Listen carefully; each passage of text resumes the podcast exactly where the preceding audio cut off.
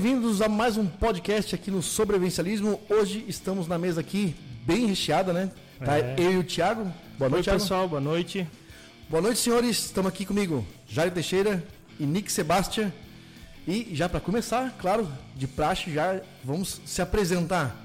Jairo, se reapresente, porque o Jairo já esteve Então, nessa mesa, né, Jairo? Isso, é um prazer, o prazer estar de volta aqui. Que Foi dois anos atrás, algo assim. Quase isso, Jairo. Foi, foi. É, Acho que Já isso, dois dois anos de podcast, já. Foi, foi. Uau. Então, meu nome é Jairo Teixeira, eu eh, trabalho com comportamento de cães, especialista em comportamento. Tenho um canal no YouTube chamado Bandog Brasil, ok? E tem também Instagram, Jairo na área, e tem www.bandogbrasil.com.br. A gente está aqui hoje para falar de comportamento e cão de proteção, que é o tema principal. Né? Legal, então, ó, o papo hoje é cão, hein? E, Nick Sebastian, se apresente, meu querido. Seja bem-vindo ao Sobrevivencialismo. Obrigado pelo convite, boa noite a todos. Eu sou o treinador Nick, Nick Sebastian. Eu sou comportamentalista canino, treinador, especialista em defesa pessoal e combate urbano e formação de cães de defesa. Legal. Bom, a gente aproveitou a vinda desses caras aqui para nossa cidade, gravamos até um material com eles hoje. Eu e o Thiago hoje fomos bem mordidos hoje por cachorro, por um cachorro muito bonito. Tá dormindo aqui do ladinho do, do, do Sebastião aqui. E vai sair, acho que mês que vem, né, Thiago, esse vídeo, né? Então, é, vai sair um- uma extensão do nosso papo de hoje. Né? Hoje você vai se aprofundar um pouco mais aqui com a conversa desses dois é, treinadores de cães. E depois vamos ver o que eles vão conversar hoje aqui em ação no nosso vídeo no próximo mês, tá?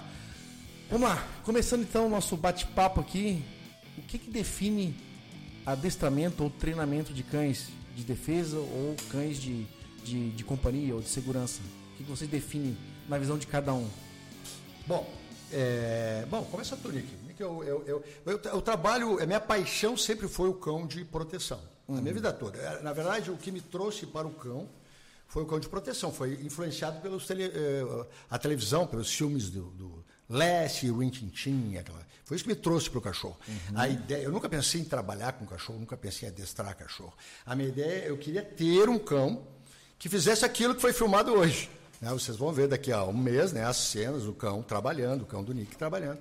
O que, o que eu via nos filmes, né? O cachorro ia lá e pegava o bandido e largava e tal, né? Então, isso me atraiu no cachorro. E só que ah, nunca consegui trabalhar nessa área, nunca consegui ganhar o pão de cada dia com o cão de proteção.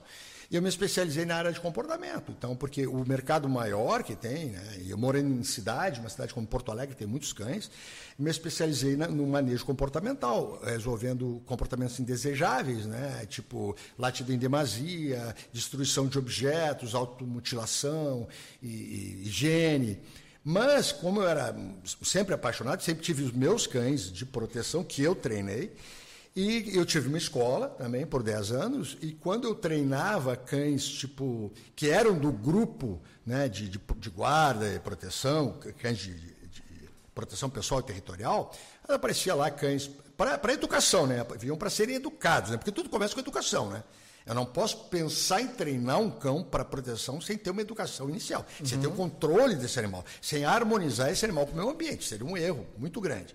Então, sempre que vinha ali- um, um filhote pastor alemão, de um Doberman e tal, aí que, que eram bons alunos, eram os alu- alunos dedicados, porque é, o, o- eu preciso de um profissional responsável, né? desculpa, de um proprietário responsável. Eu não posso é, incentivar a agressividade de um cachorro se eu, se eu sinto que aquele proprietário não tem o controle ou, ou não entende O, que proprietário significa. faz parte do sucesso do treinamento. Sim. Totalmente, sim, totalmente. sim, Não sim. tem sucesso sem- Então, quando tinha aqueles proprietários que, que, que aproveitavam, tinham um bom aproveitamento na escola, eu oferecia gratuitamente o trabalho de proteção. Então, toda quarta-feira, às nove da noite, era a hora do espanto. Aí era a hora que eu botava o, o- o macacão e eu figurava para esses cães, e ali, ali eu tinha prazer. Não que eu, que eu não tinha, tivesse prazer no meu trabalho, mas era trabalho, ali era hobby.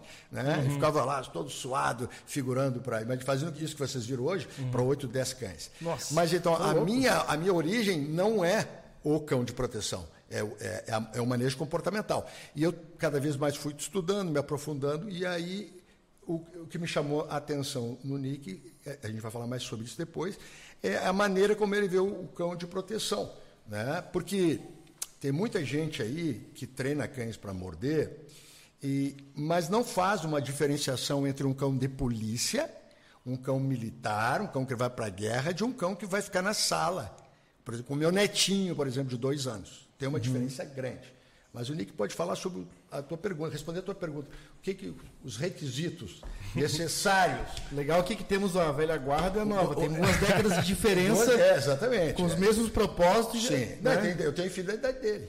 Por isso que ele é o Nick, mas para mim, é, para os íntimos, é o Nicolau. ah, Nicolas, Nick, é Nicolas, sobre isso é Nicolas, tudo é Nicolas. Eu fico, fico pegando o pé dele chamando de Nicolas. Mas a, o, o, Nick, o, Nick, já é, é especializa, especializado em cão de proteção. Cão de proteção. Nada é. de comportamento, ou tu, é obrigatório tu tá... Não, eu sou obrigado a entender de comportamento canino. Uhum. Então, uhum. por exemplo, dentro do adestramento, Uh, tem vários, vamos dizer assim, de forma dinâmica para todo mundo entender, nichos. Uhum. Existem esportes dentro do adestramento, existem modalidades que não são esportivas. Né? Tu tem vários tipos de modalidades dentro do adestramento. Então, independente da modalidade que a gente for trabalhar, se especializar ou se aprofundar, uhum. nós precisamos estudar comportamento canino, porque o adestramento ele é um condicionamento, tu condiciona o cão baseado nos instintos naturais que ele tem. Uhum. Então, ele tem instintos naturais. Ponto. Então, eu vou usar os instintos naturais para ensinar coisas a ele. Como o animal, o, o, o, cão é um animal de grupo e ele se sente bem estando perto da gente, então ele curte todo esse processo. Ele gosta do adestramento. Ele gosta de aprender, de executar trabalhos. O cão, ele ama executar trabalhos. Então, isso é adestramento. E não existe forma de tu condicionar um cão, de tornar um cão treinado, adestrado, se tu não entender de comportamento canino. Então, eu também comecei aprendendo comportamento. Na verdade, eu comecei limpando canil.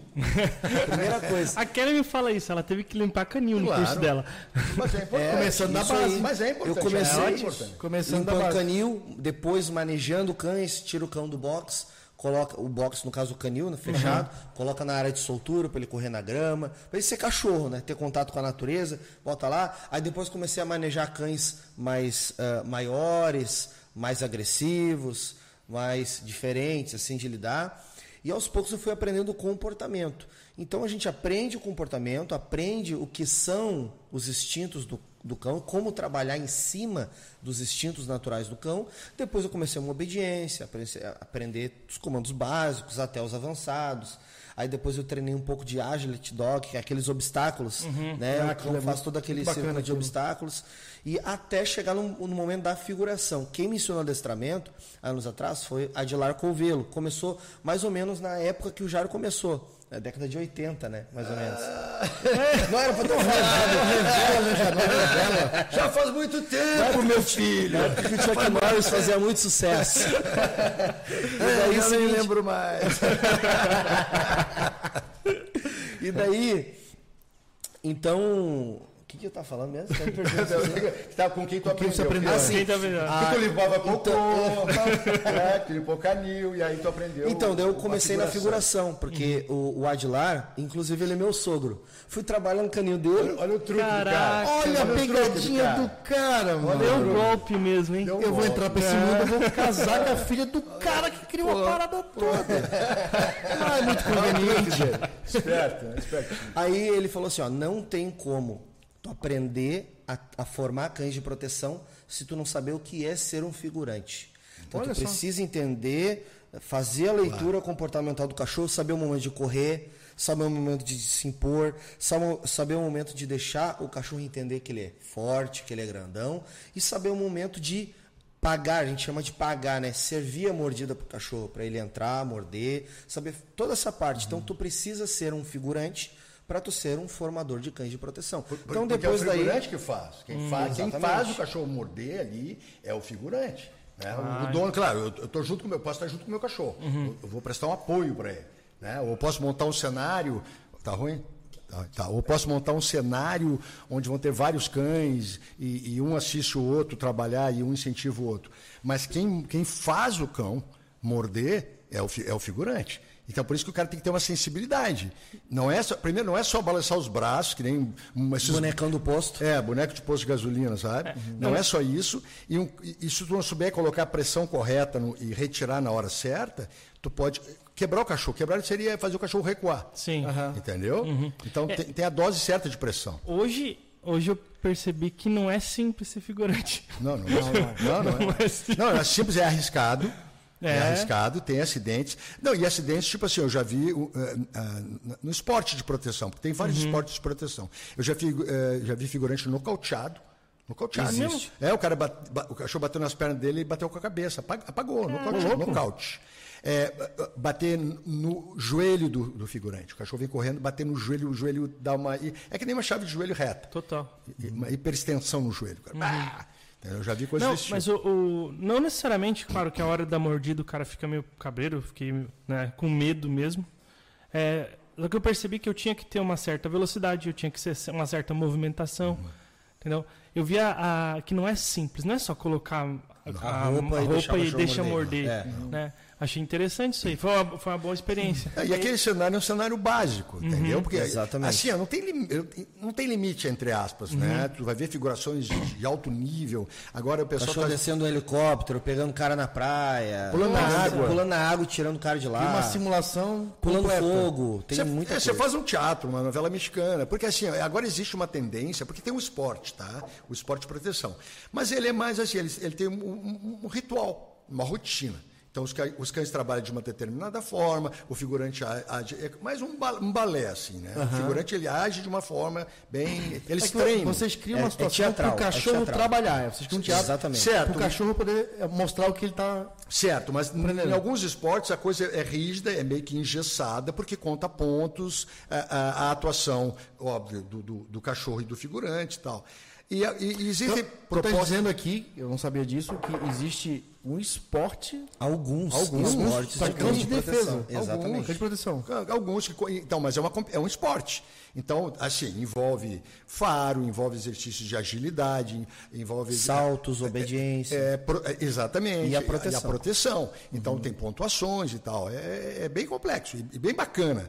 Mas é um esporte. É um esporte. Então é, é tipo assim. Existe o, o jiu-jitsu de kimono, o esporte. É muito legal, eu acho fantástico. Mas você não pode comparar um esporte no tatame com juiz com regra de uma briga de rua. É diferente. É totalmente diferente. Então existem agora iniciativas, que- que- bom, aqui tem o Real Bite, a mordida real no Brasil, né? Onde o pessoal está tentando fazer um cenário onde fica mais imprevisível a coisa. O cachorro não sabe exatamente, não está naquela rotina. É porque os, os demais esportes, existe uma linha, tu sabe o que tu vai treinar para aplicar.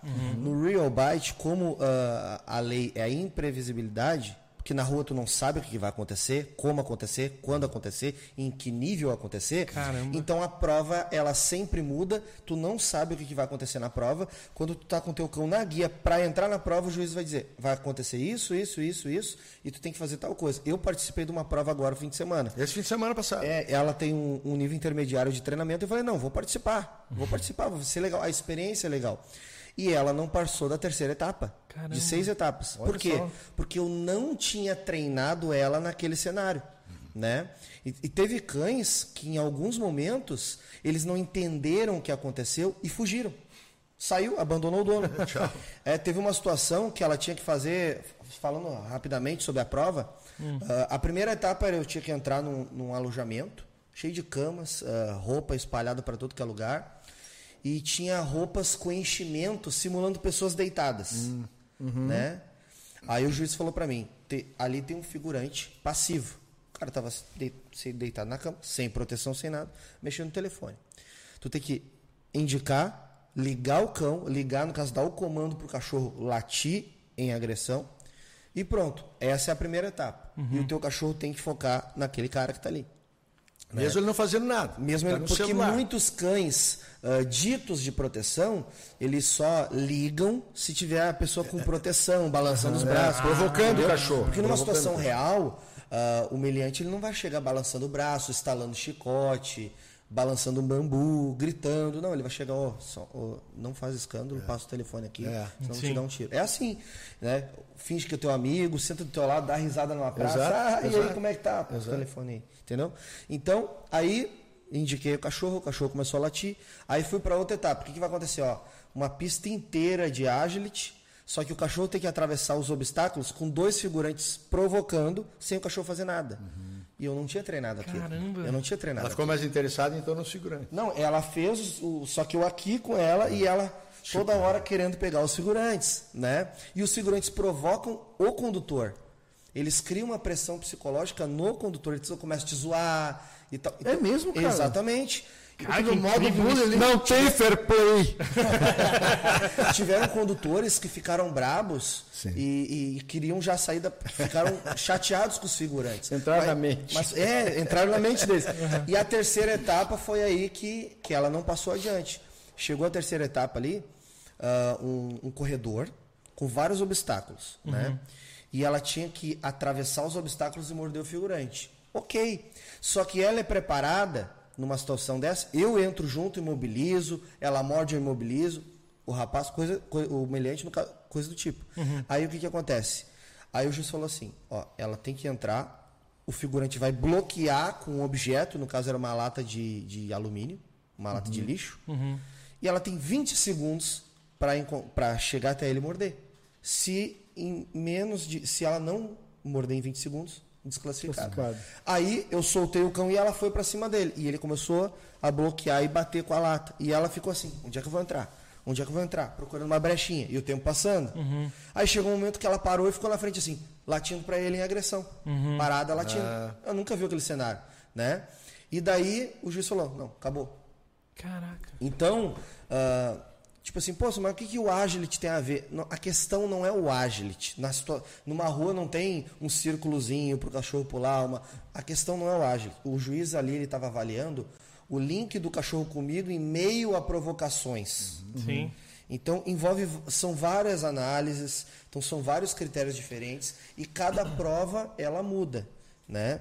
Então o propósito, qual é o propósito principal do Real Bite? É fazer os donos de cães entenderem que eles precisam, que o ideal é que eles treinem os cães para todo tipo de situação possível. E o bacana, né, que, que esse tipo de prova aí acaba. É uma oportunidade de botar a, pro- a prova. Exatamente. Ter o treinamento do, cachorro- do cão, do cão, né, cara? Porque tu vê Porque legal demais, né? melhorar. Porque, porque, claro, é, é, a gente está falando de, de pessoas que, que querem o cão no, no nível top, top, top, né? Mas vamos, vamos trazer uma coisa mais básica. Casos reais. Se um cachorro nunca pisou nesse piso frio aqui, tá? nunca entrou, só andou na grama, na grama, na terra, ele pode congelar na porta. Então existem casos reais. é, é, Eu li num livro de cães de proteção que o, o cachorro é, era um cão de proteção é, é, valente, ia para cima, mordia, mas a- o, o- o agressor entrou dentro de casa e estava agarrado, lutando com, com o dono. E o cachorro travou na porta. Porque o dono não deixava entrar. E ele, ele nunca pisou no, no piso frio. Só na grama. Ele não conhecia o piso frio. Entendeu? Bloque- E, e, bom, eu calculo também que ele- o dono nunca deixou entrar. Então são Pois duas é. coisas. Por que, que ele não conhecia? Porque o dono nunca deixou entrar. Por isso que eu, eu incentivo, eu gosto muito do cão. Ah, eu vou contar um caso rapidinho, real. À Um cão dentro de casa. Eu gosto do cachorro dentro de casa. Tá? Ali perto da minha cidade, eu, eu adestrei dois canicores para um, pra um rapaz, um, um amigo meu ali. Ele, ele, ele é da cidade, agora ele casou e ficou há 20 minutos ali. Então, ele tem dois cães de co- co- canicorso numa casa de altos e baixos e os cães dormem dentro de casa. À noite, os cães dormem a noite toda no- na, na sala, cada um na sua cama. ok? Cães educados, por isso que entra a educação do cachorro. Né? Se você deixar o cachorro só dentro de casa, não dá. Sim. Aí ele acorda de manhã, toma- solta os cães, toma o café e tal, prende os cães de novo na sala e vai trabalhar. E aí quando a esposa acorda, tá com um bebezinho agora, aí chegam os funcionários e tal, aí os cães vão pro canil. Ele saiu, agora, sei lá, um mês atrás, saiu de casa, fez tudo isso, saiu de casa tinha um carro parado na esquina, ele achou muito estranho. O carro parado, aí ele, em vez de vir para o trabalho, ele fez a volta na quadra e parou para ver o que estava acontecendo. E o cara estava no portão dele, mexendo no portal. Ele falou, "Bom, o que, que houve, meu amigo? E o cara falou, não, o carro estragou, meu carro quebrou e tal. É mesmo, teu carro quebrou? Eh, Tem certeza? Aí o cara, não, por quê? O cara quis engrossar. Ele, ele tem arma, pegou a pistola, botou na janela do carro e falou, não, porque tu está na frente da minha casa, minha mulher está aí dentro com meu filho e eu não estou gostando. Então, se o carro está estragado realmente, vão chamar a polícia para te ajudar a empurrar o carro. Aí a, a esposa dele viu o negócio, o tumulto, e ligou para a polícia. O cara não tinha documentos, tinha uma, uma jovem com ele sem documentos, o carro não tinha documentos, o cara era foragido, Nossa. sete homicídios, Eita! fugiu em 98 Eu acho que foi na saidinha, essas saidinhas é, benevolentes, né? Dia dos pais, né? Dia do homicida. O cara saiu, nunca mais voltou. Dia do homicídio. Saiu, nunca mais voltou. Tá? E, e- e- e andando, imagina, aí com duas facas na cintura e um canivete. Aí interrogaram ele e falou: Não, eu só não entrei porque eu ouvi os cães latindo dentro de casa. Os cães estavam dentro de casa. Se o cachorro tivesse no canil já preso, imagina, aí ele entra. E tem uma senhora com um bebê de 4, 5 meses de, de nascido.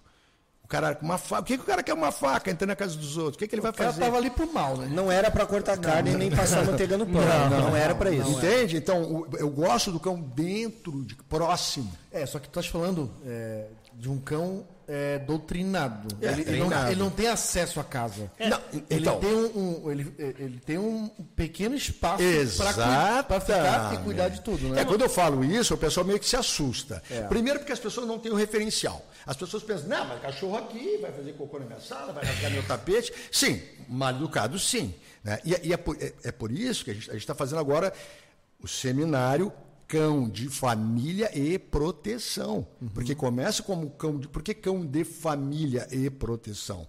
Porque tu tem que ter um cão de família que saiba se portar no teu ambiente familiar, ok? No teu núcleo familiar, no teu espaço físico, junto com, com os teus entes queridos, mas também, se ele for um cão, do- se, se for do interesse dos proprietários, ele pode ser um cão de proteção. Mas começa com a educação desse bicho. Como é, que- como é que tu vai acionar um bicho? Ensinar um bicho a morder, como vocês levaram a mordida hoje. Imagina ensinar um animal desse a morder dessa forma e lutar. E ensinar um animal a sofrer o dano. Luta, é uma luta. É uma luta. Tipo, tem que aproximar um pouco da realidade. E, e- e se tu não tem o controle desse, desse animal? Como é que faz? Né? É- Destrói uma pessoa, mata uma pessoa, rasga. Tu tava com, você, você sentiu dor, uma proteção extrema, Muito grossa. muito grossa. E mesmo assim ficar roxo, onde o cachorro aperta. É, ó, eu tô aqui, ó. Ó, ó a beliscada que o bicho me deu aqui, ó. Não, e um bíceps, material né? dessa grossura. É. Ô, ô Jairo, voltando aqui um pouco, lá no início, quando tu tava, tava até se apresentando aí, tu, tu, quando tu entrou no mundo do adestramento aí de, né, de cães, tu falou que a tua paixão é o cão de defesa. cão de proteção. Mas, o cão de proteção, mas não- isso não, não daria para ganhar vida lá no início. É, é. E tu foi pro comportamento. Isso. Essa pergunta eu quero te levar ao seguinte: é, tu que é da velha guarda aí, né, tem mais tempo de estrada que o Nick, é, como é que tá essa demanda, cara? Porque eu vejo no, nosso, no tempo dos nossos pais, a gente botava um cachorro no quintal e era uma questão de sorte se era um cachorro que cuidava da casa, né? E hoje estamos falando aqui com treinadores que projetam nesse cão o estilo dele de defesa, é treinado para isso. Não é um cão que é, quando o cara compra um, um pastor igual esse, né? Ah, vai que ele é um cachorro bom e vai cuidar da minha casa. Não. Não. Hoje tem um propósito. Não, mas é uma questão. Como é que é? Só, Antes- só um pouquinho. antes- Só pra quem tá ouvindo só o áudio, a gente tá E também quem tá no vídeo não tá assistindo, né? Mas tem um, um pastor belga de Mal- Malinois, né? Isso. Aqui dormindo na nossa frente. Tá, tá aqui do ladinho. Tá atrás do Jairo e do Nick. E co- como é que tá esse cenário, né? Estamos aqui dois caras que estão ativos nessa cultura de treinamento, né? Estão aí trabalhando. O Júlio. O, o- o Júlio. Jairo. Júlio, um abraço pra ti. Melhoras. O Jairo tá há um tempo, o Nick aí, né? É um cara novo. E, e tá- o negócio tá rodando. Como é que é isso lá no começo, Jairo? Tu que pode falar. Ah, mas é uma mudança cultural, né? Está, está- nós estamos trabalhando para uma mudança cultural. Porque antigamente tinha muito essa cultura do cachorro brabo.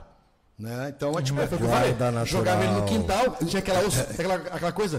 Vamos dar osso pro cachorro. Pimenta, pimenta, pimenta, cachorro, pimenta. pimenta. Que ele vai ficar brabo. deixar numa vamos- corrente bem curta. Pre- Prendendo arame. É, é. Não, é, tinha essa cultura. né? Deixar no canil e ninguém vê ele, isolado. Não, eu, exatamente. Não, eu cresci ouvindo isso, né? Então, aí a coisa vai evoluindo, vão surgindo. ah, bom, os meios de comunicação foram mudando, né? Hoje a gente tem internet, mas mesmo assim ainda tem os românticos que acreditam na guarda natural.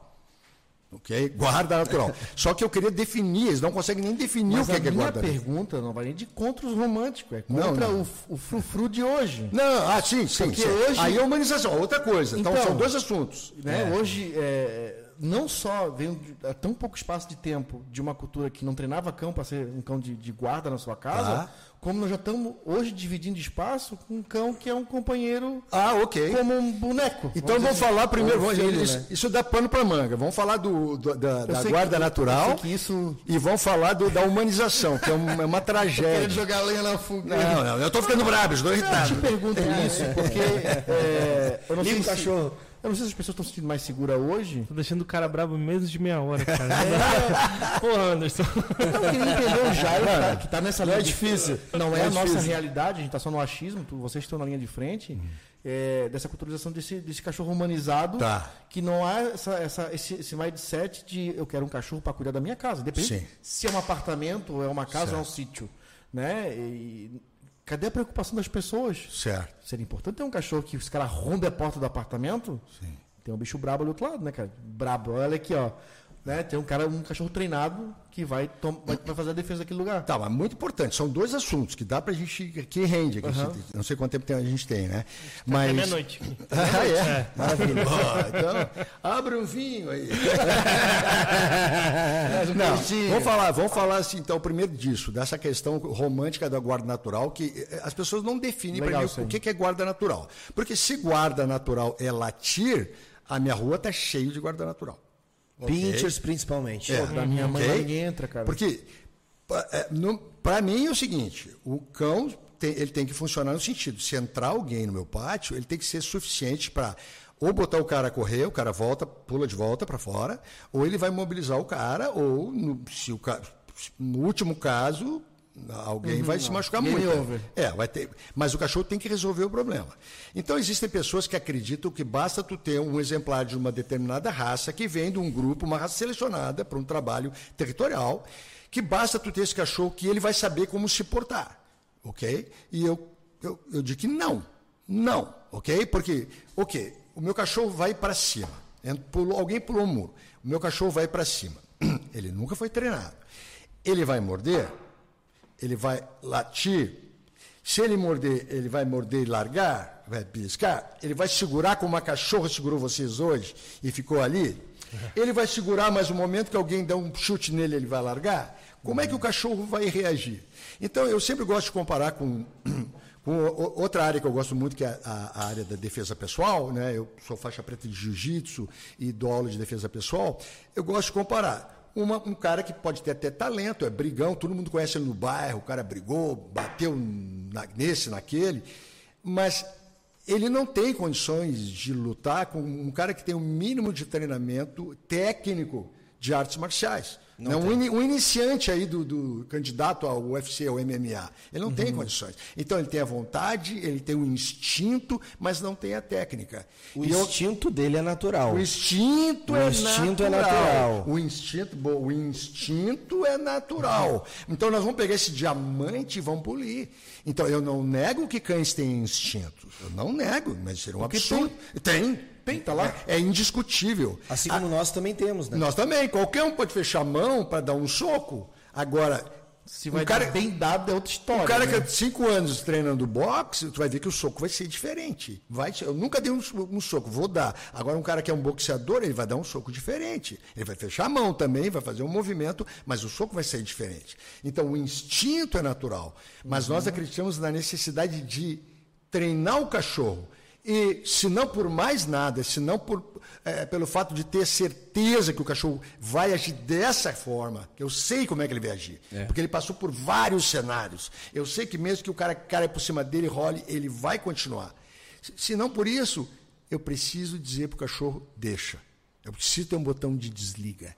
Então, se eu não discuto esse assunto para o cachorro, se eu deixo natural e ele vai decidir, como é que eu vou estabelecer o fim? Como é que eu vou dizer para ele, tá bom, chega, tá, o cara já, tá, já se rendeu. Deu, pelo amor de Deus, tira esse cachorro. Até porque é o seguinte, para ser algo natural, o instinto de guarda natural, tem que ter, ó, um número de indivíduos canídeos não treinados efetivos nisso.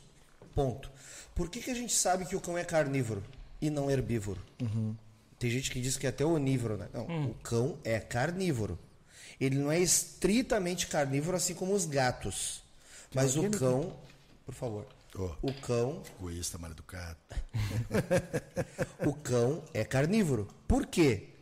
Porque ele tem o sistema digestivo de carnívoro, ele tem dentição de carnívoro, de carnívoro, a mordida dele é de carnívoro. A mordida de um carnívoro é assim. A mordida de um herbívoro, de um ruminante, é assim. Tá? Ele não o consegue ruminante, fazer isso aqui. O ruminante é lateral. Isso, ele não consegue fazer isso Aham. aqui. Uma cabra, tu não vê uma cabra fazendo isso. Assim, Ele ó, faz isso aqui. O boi também. Isso. E aí por aí vai, né? Agora, o cão, ele tem dentição, a mordedura, o sistema digestivo de carnívoro. Carne faz bem, ele digere bem. Ele digere muito melhor a carne crua do que a cozida. Inclusive, ossos cozidos, igual costumam dar, pode fazer mal pro cão. Sim. O cru não. Então, o cão é carnívoro. Por quê? Porque a gente pega todos os tipos de, de indivíduos canídeos e eles predominantemente vão comer carne. Eles vão caçar animais. Eles podem roer uma pedra com musgo? Podem. Eles podem, quando está com dor de barriga, pegar um pouco de grama e comer um pouco de grama? Podem. Eles podem pegar um abacate que caiu da árvore e comer um pouco do abacate? Pode. Mas a prioridade deles é carne, ossos e vísceras. Então, o cão é carnívoro. Agora, para mim dizer que o cão, ah, assim, voltando para a guarda natural, para mim dizer que ele tem guarda natural, eu tenho que pegar todos os indivíduos canídeos, seja cachorro, lobo, outros, né? E eu tenho que pegar um grande número desses cães que nunca tiveram treinamentos e neutralizar e, e, e, e- e que testes tenham sido aplicados nos cães que se provasse que eles foram efetivos em neutralizar um bandido. Neutralizar um bandido, inclusive que foi para cima do cão, que acontece, acontece muito, tá? Então, o instinto é natural, porque o cão ele tem instintos: defesa, agressão, caça, luta, fuga, ele tem vários instintos, tá? Que podem ser a- aplicados na proteção. E é necessário dos instintos para isso. Tem cães que têm mais instinto que outro, menos do que o outro. Tem cão que tem muita caça, outros com caça mediana, outros com uma caça exacerbada, no caso de alguns indivíduos de cães, e outros com a caça baixíssima. Mas todos os cães têm caça. Na verdade, os cachorros, é, esse instinto está lá adormecido. O trabalho do, do treinamento É é estimular. ativando cada situação É dessa falou. estimular. Sim, só para explicar da, da questão da caça, né? Caça, todo, todo cão tem caça, né? Todo cão tem caça, obviamente. Mas a caça que ele está falando e a caça que nos interessa mais aqui é essa caça virtual, essa caça lúdica. É uma caça onde eu posso provocar esse cachorro com um mordedor, né? uma bolinha, que é o início, o início que ele faz. Né? A gente faz um início de trabalho com o cachorro, eh, porque é importante entender uma coisa que eu sempre falo para meus alunos. O cachorro é uma boca em cima de quatro patas. ok? O cachorro é uma boca. O cachorro usa a boca para 98% das coisas que ele faz na vida. O cachorro usa a boca para se coçar, para se limpar, para vocalizar, né? para interagir com pessoas, com objetos, com outros animais, para se alimentar, para agredir. O cachorro é uma boca. Se você controla a boca do cachorro, você controla o cachorro. Ok? Se você controla a boca, você faz controla o cachorro. sentido. Tá? Então, por quê? Porque tem uma mente atrás da boca. Então, se eu controlo a boca, eu controlo a mente que está atrás da boca. Eu faço o caminho inverso.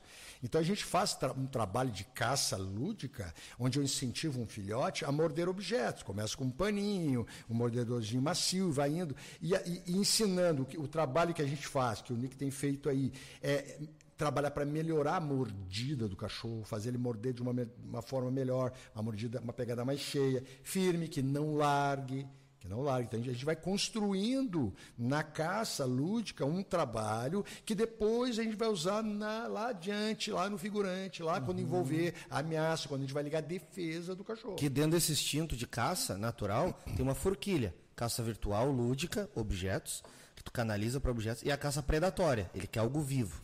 Então tem essa forquilha. O instinto é um, mas tem a caça lúdica e a predatória. Né?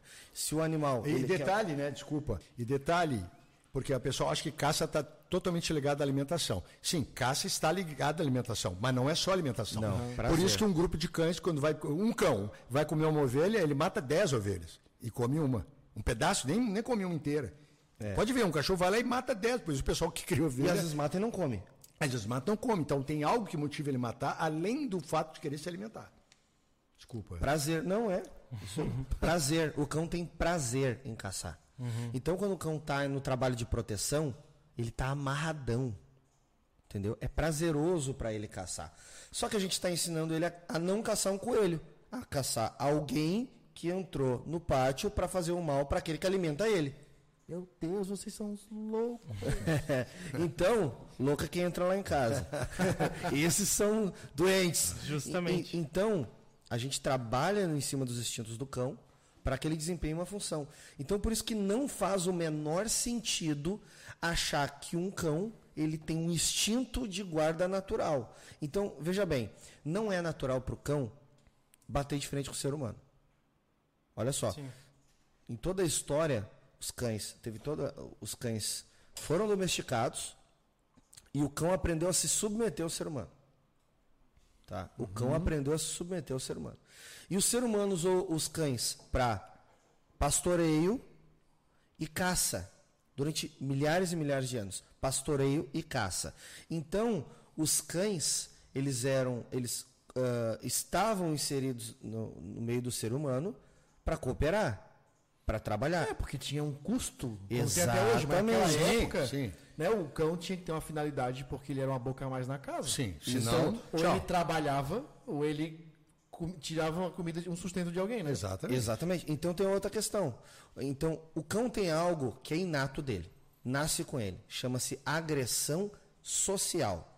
Essa agressão social, nós usamos isso na proteção. Então, a agressão social, é, o cão eh, externa isso com indivíduos da mesma espécie, ou seja, outros cães.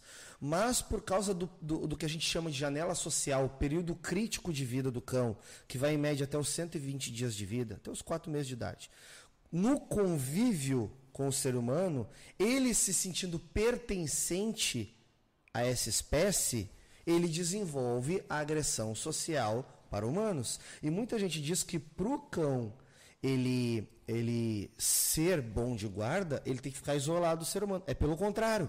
Uma coisa é ele eh, estar introduzido na sociedade. Outra coisa é ele ter interação com todo mundo e todo mundo faz É. carinho. Tá, mas eu, Que é o que vocês vê aqui. Ela totalmente como se tu- é controlada. como se tu dissesse que uma matilha de lobo que caçam vários animais numa floresta, são tirados dessa floresta, eles se adaptam a caçar agora só humanos porque estão numa, situação social com humanos, é isso? Não, é, Tipo, tipo, é, é tipo assim, ó, o que que levaria um cão a me proteger? As pessoas acham que o cão vai proteger por um dever, um dever moral. Né? eu sou um pastor alemão, amizade e proteção. né? Não, não. Então, o que, que o homem faz? O legal, homem usa a força de trabalho do animal. Mas o cão, ele, ele faz isso, ele vive em grupo, o grupo precisa se proteger. É um por todos, todos por um, porque é uma questão de sobrevivência do, do grupo da espécie. Então, quando ele está num grupo que não é um grupo de cães, mas é um grupo de humanos, mas ele, ele continua sendo cão.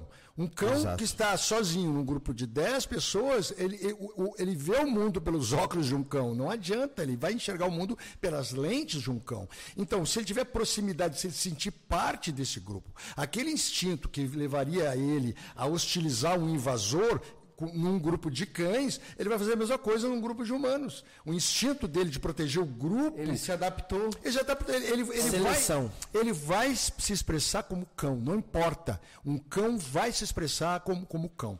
Está dentro dele. Não, ele não vai se expressar como um humano ou como uma galinha. Ele vai se expressar como um cão. Então, quando, por exemplo, eu pego essa, essa questão aí de deixar o cachorro antissocial, se ele ataca, ele ataca por medo, então? Ele só se defende, ele não protege ninguém? Assim, ó, bom, Como o que, assim? o que, Como que é que poderia ser? Tá, defesa, né? Eu, en- eu entendo, eu falo que defesa, é, ela, ela, ela nasce no medo, ok? Muito bem. É. Bom, o que, que seria medo? Vai desde um desconforto até pânico, medo de sair correndo, tá? Então, vou dar um exemplo. Eu, sempre dou esse exemplo. Eu estou parado, sentado numa mesinha com a minha esposa, tomando um sorvete, num dia lindo, de sol, estou tranquilo, um lugar lindo, beira-mar. Estou tranquilo. Aparece um cara sem camisa, gritando, com um facão, dando nos carros, nas placas de trânsito. Imediatamente eu vou ligar o meu alerta. Eu, vou, eu, eu, eu me senti ameaçado, medo. E agora eu vou reagir. Como eu vou reagir? Eu posso pegar minha esposa, entrar dentro do estabelecimento, eu posso dizer, querida, eu vou entrar no carro. Eu posso, se eu tiver uma arma, pegar minha arma e me organizar. Eu posso olhar que tem uma cadeira aqui, se ele vier, eu me defendo com essa cadeira, dependendo da distância. Eu, tenho, eu, eu vou julgar as minhas opções, dependendo da distância do cara. Se eu estou armado, se eu não estou armado, se eu estou sozinho, se eu estou com alguém. Eu estou com um grupo de pessoas, entende? Então, quando ligou a minha defesa, eu posso Começa a fazer atacar. análise da situação já. Eu vou fazer uma análise. Mas, então, eu posso atacar ou eu posso fugir. A fuga é uma, é uma opção extremamente inteligente. E as pessoas não levam isso em consideração. Ela acha que o cão na guarda é natural, que ele vai atacar. Não, ele pode fugir lá para o fundo do quintal. Porque Por isso é inteligente para se autopreservar. É É o inteligente. ser humano que selecionou ele para ir para frente. Então foi uma seleção feita. O ser humano selecionou cães. Esse tem potencial. De 100 tem um com potencial. Aí, ó, de 20 lá tem um. Vamos cruzar esses dois que tem potencial. Nascem filhotes, uns com potencial, outros não. E assim foi feita uma seleção. Para o pastor alemão de trabalho, ele ser o que ele é hoje, foram mais de um século de seleção mais de um século de seleção. Cruzamentos, testes, isso deu errado, isso deu certo. E mesmo testando, tu tem, o, que- tu tem a falha. Exatamente. Entendeu? Tu, tu não quer dizer, ah, vou testar. Tem margem de erro, né? Tem margem de erro, nem todos os indivíduos são. Ah, Então, é por isso que é- é- é- não dá para entender muito bem quem acredita que o cachorro vai necessariamente ir para frente. O cara pulou o muro, o cachorro está ameaçado, ele vai ir no cara. Então, aí o treino, o treino garante que ele vai. Condiciona ele. Porque nós criamos simulações. Exatamente. Quantas, quantas simulações essa cadela? Quantas brigas? Quantas, quantos bandidos? É, é, hoje ela pegou dois. Pegou dois bandidos aqui, a cadela. Pegou dois. Quantos bandidos ela pegou na vida? Muitos. Então ela está cada vez mais perita e Em com- situação real, quase uns 10, mais ou não, menos. e teve, não, teve situação real. Mas entende? Só ela. ela. Ela sabe como agir, porque ela já passou por aquilo. Imagina você nunca passar. É que nem tu. Aí comprei uma arma. Eu comprei uma arma para me proteger. Tá, você vai no, no fazer. uh, Atirar no clube? Não, não, tá louco. Não, tá louco. Tem pavor de arma. Nem quero. Vou deixar ela na gaveta. Se um dia precisar, tu vai te matar. Exato. Às duas da manhã, "Ah, amor, amor, tem um cara no pátio. Ai, meu Deus, onde é que tá? a arma? Sobe aqui. As balas, onde é que botou as balas? Não, tu estava na gaveta. Tu vai dar um tiro no pé, cara. Tu tá despreparado, cara. Aí tu vai pegar a arma, aí tu vai municiar a arma, e aí tu acha que, que, que tu vai agir corretamente. O que, que vocês fazem? Vocês vão, treina o tiro, treina o saque, limpa a arma, verifica. Então, tu tem que te qualificar. Então, tu imaginar que tu botar um cachorro e deu, e vai dar tudo certo, é, é- é ingenuidade assim, é toda prova. É porque a preparação não é somente física. Ah, principalmente, não é? Pri- Principalmente não é física, é mental. Tu prepara o dono do cão e o cão, psicologicamente, para a situação. Então eu ia falar, para você ter um cão de proteção em casa, ambos têm que treinar, tanto o cachorro quanto o Ambos dono. têm que treinar. Não existe esse É negócio. assim, ó, Eu total. preparo o seu cão, ó, tá aqui, seja feliz. Não é uma máquina, não, né? Não é assim que vai funcionar, entendeu? Então, quando eu treino um cão para ti, tu vai fazer um curso, vai passar dois, três dias, tu vai entender o que é vínculo, vou te explicar o comportamento, a obediência, o cão tá te obedecendo, tá linkado contigo, tá curtindo esse momento, vamos para proteção, da proteção para simulações reais, aí tu leva o cão embora. Nesse caso, é, há um tempo de criação de vínculo? Assim, uma- um- por exemplo, eu vou comprar um cachorro pronto seu. Sim, Eu nunca, não levei o meu cachorro para você treinar. ok. É, qual é o tempo? Isso aí é subjetivo? Qual o tempo de eu criar um vínculo com esse Em cachorro? média, eu vou te dar três dias, no máximo quatro, cinco, para te ficar bem seguro. Porque, ah, em geral, três dias está ok. Caramba. Trabalhando de manhã, um pouco de tarde, de noite. Um, né? Manejo com cão. É porque assim, desculpa, é, é muito mais fácil eu treinar um cachorro e vender ele adestrado do que eu pegar o teu cachorro. Tu tem um cachorro, um pastor alemão, aí com- resolve com um ano de um ano de idade tu resolve adestrar. É muito mais fácil eu pegar um cachorro, treinar do zero. Mais fácil, adestrado. inclusive, para você. É. Porque o teu cachorro já te conhece, já conhece, já pulou em ti, já te desobedeceu, já Já fugiu. comeu teu chinelo. Tu já deu um tapa nele. Você já tem uma relação deteriorada. O cachorro já aprendeu erros. Quando eu pego um cachorro para treinar, quando o Nick pega um cachorro e ele escolhe, seleciona, esse aqui eu vou treinar e vou Desde vender, filhote. ele não erra. Ele não erra. Ele já sabe exatamente o que tem que fazer e não erra. Então, O cão que eu te passar, ele nunca vai ter tido a experiência de fazer um xixi no tapete. Então de eles são de casa. o cão de proteção que você, por exemplo, vai vender para a pessoa, ele é desde que nasceu. Não, treinado. eu pego ele com 40 e poucos dias, 50 dias, 60 dias. E já começa o E treinamento. já começa o treinamento, entendeu? Então, ele nunca roeu um chinelo. Eu vou te entregar um cão que ele nunca comeu um chinelo. Não- ele não nunca roeu meu sofá. Ele nunca subiu no sofá. E nunca pulou em mim. E nunca pulou em mim. Ele não, sabe não o que tem que é essa isso. informação. E É. quando eu passar pra ti, eu vou te dar três dias de curso. Aí tu vai fazer aquilo que eu faço com ele. Aí o cachorro não. Com ele é- é uma coisa, com ele é igual. No caso do treinador, vamos supor, o treinador aqui o novo dono. Sim. Ah, com ele é a mesma coisa. Então, beleza, vou agir da mesma forma também. Aí depois eu vou te dar uma mentoria de meses. Tipo assim, se tu me ligar três horas da manhã, eu vou te atender.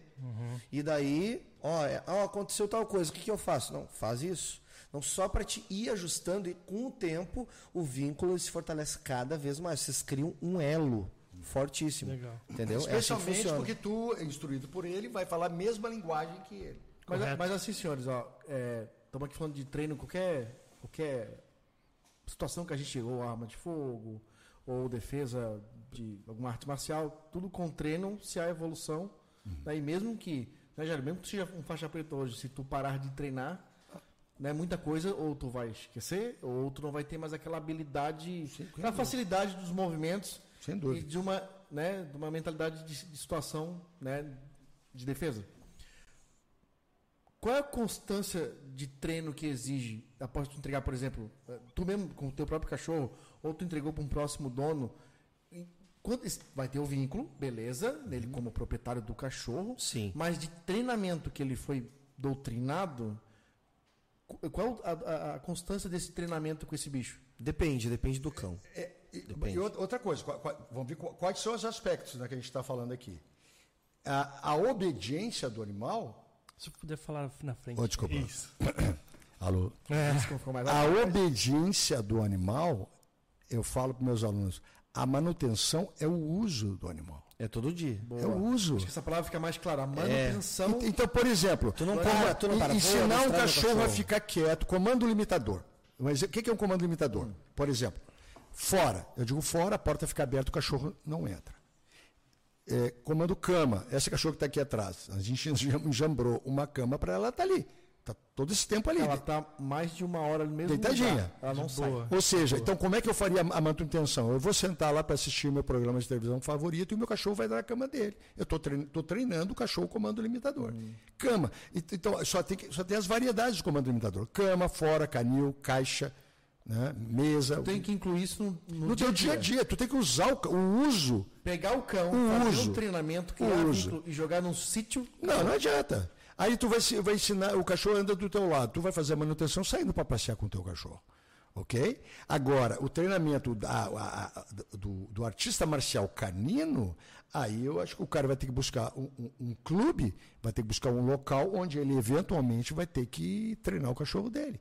né? A parte da, do, do trabalho de proteção. Ou contratar um figurante para periodicamente, às vezes a cada 60, 90, às vezes 70, depende, depende muito de tipo de cão, tá? E também, porque assim, a gente prepara um cão para o perfil do dono. Ó, a gente não prepara 10 cães iguais, não. Cada cão é para um perfil de dono.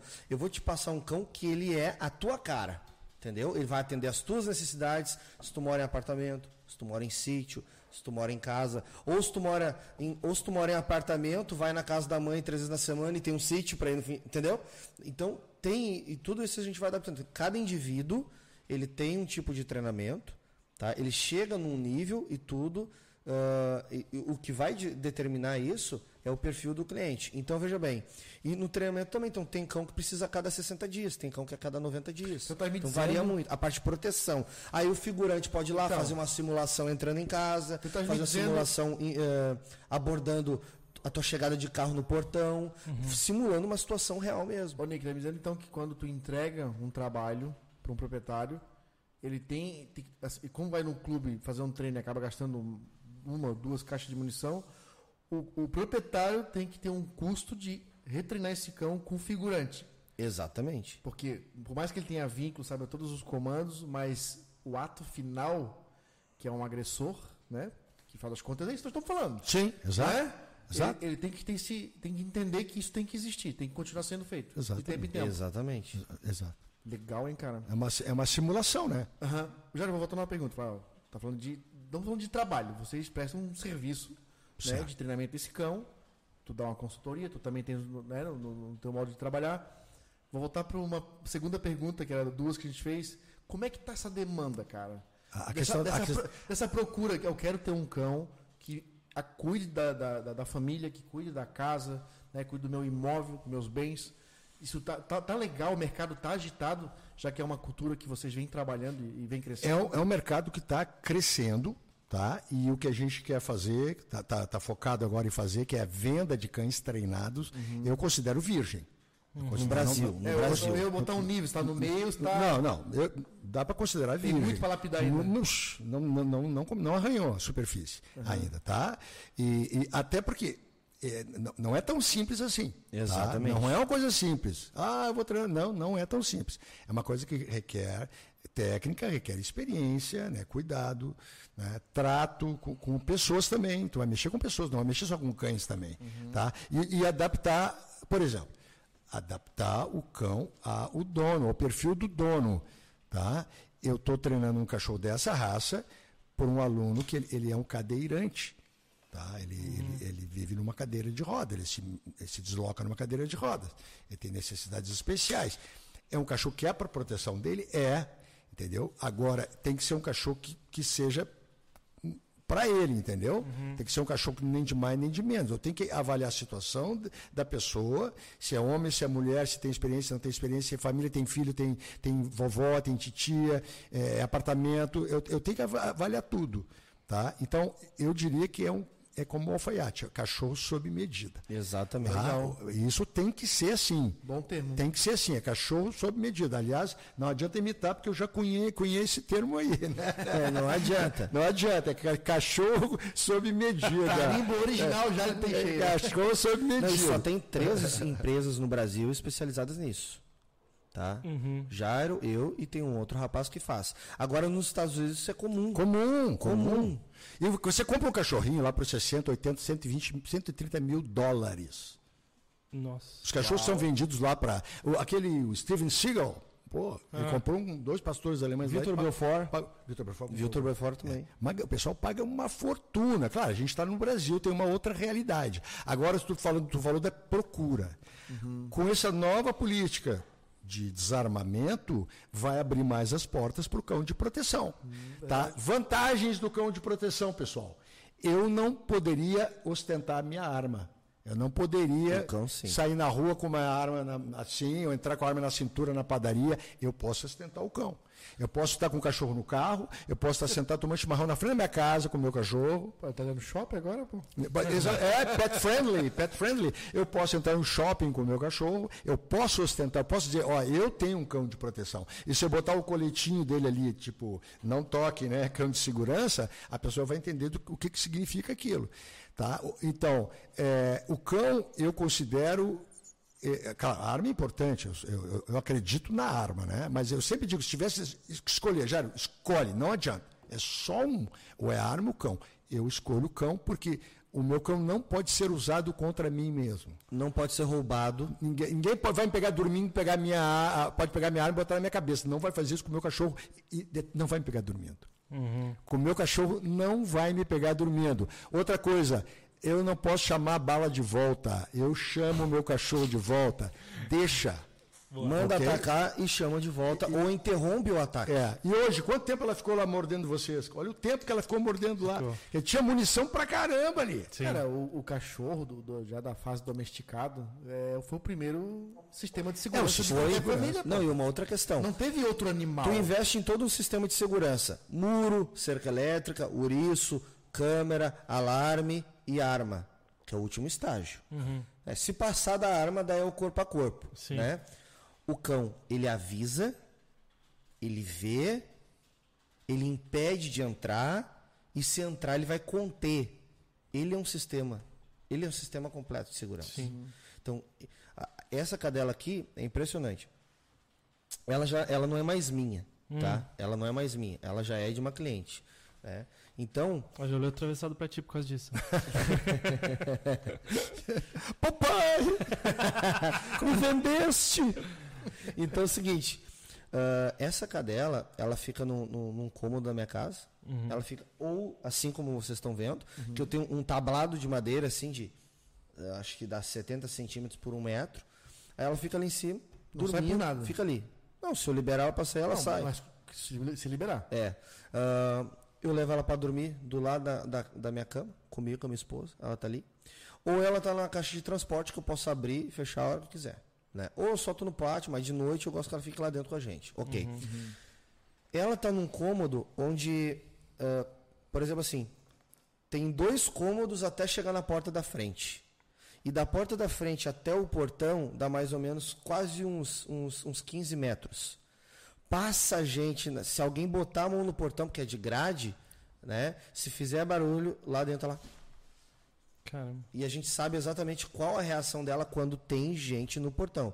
Pode passar gente normal. Se alguém parar na frente de casa, ciscar o pé, ela escuta. Porque tem uma audição Os- gigante. audição e olfato.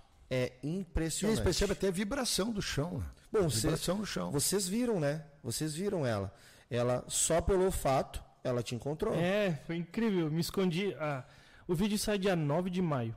É, eu me escondi no meio do mato, quase embaixo de uma pedra. De uma rocha, né? É, Enorme. Uma baita de uma pedra que tem lá perto das araucárias lá do rancho.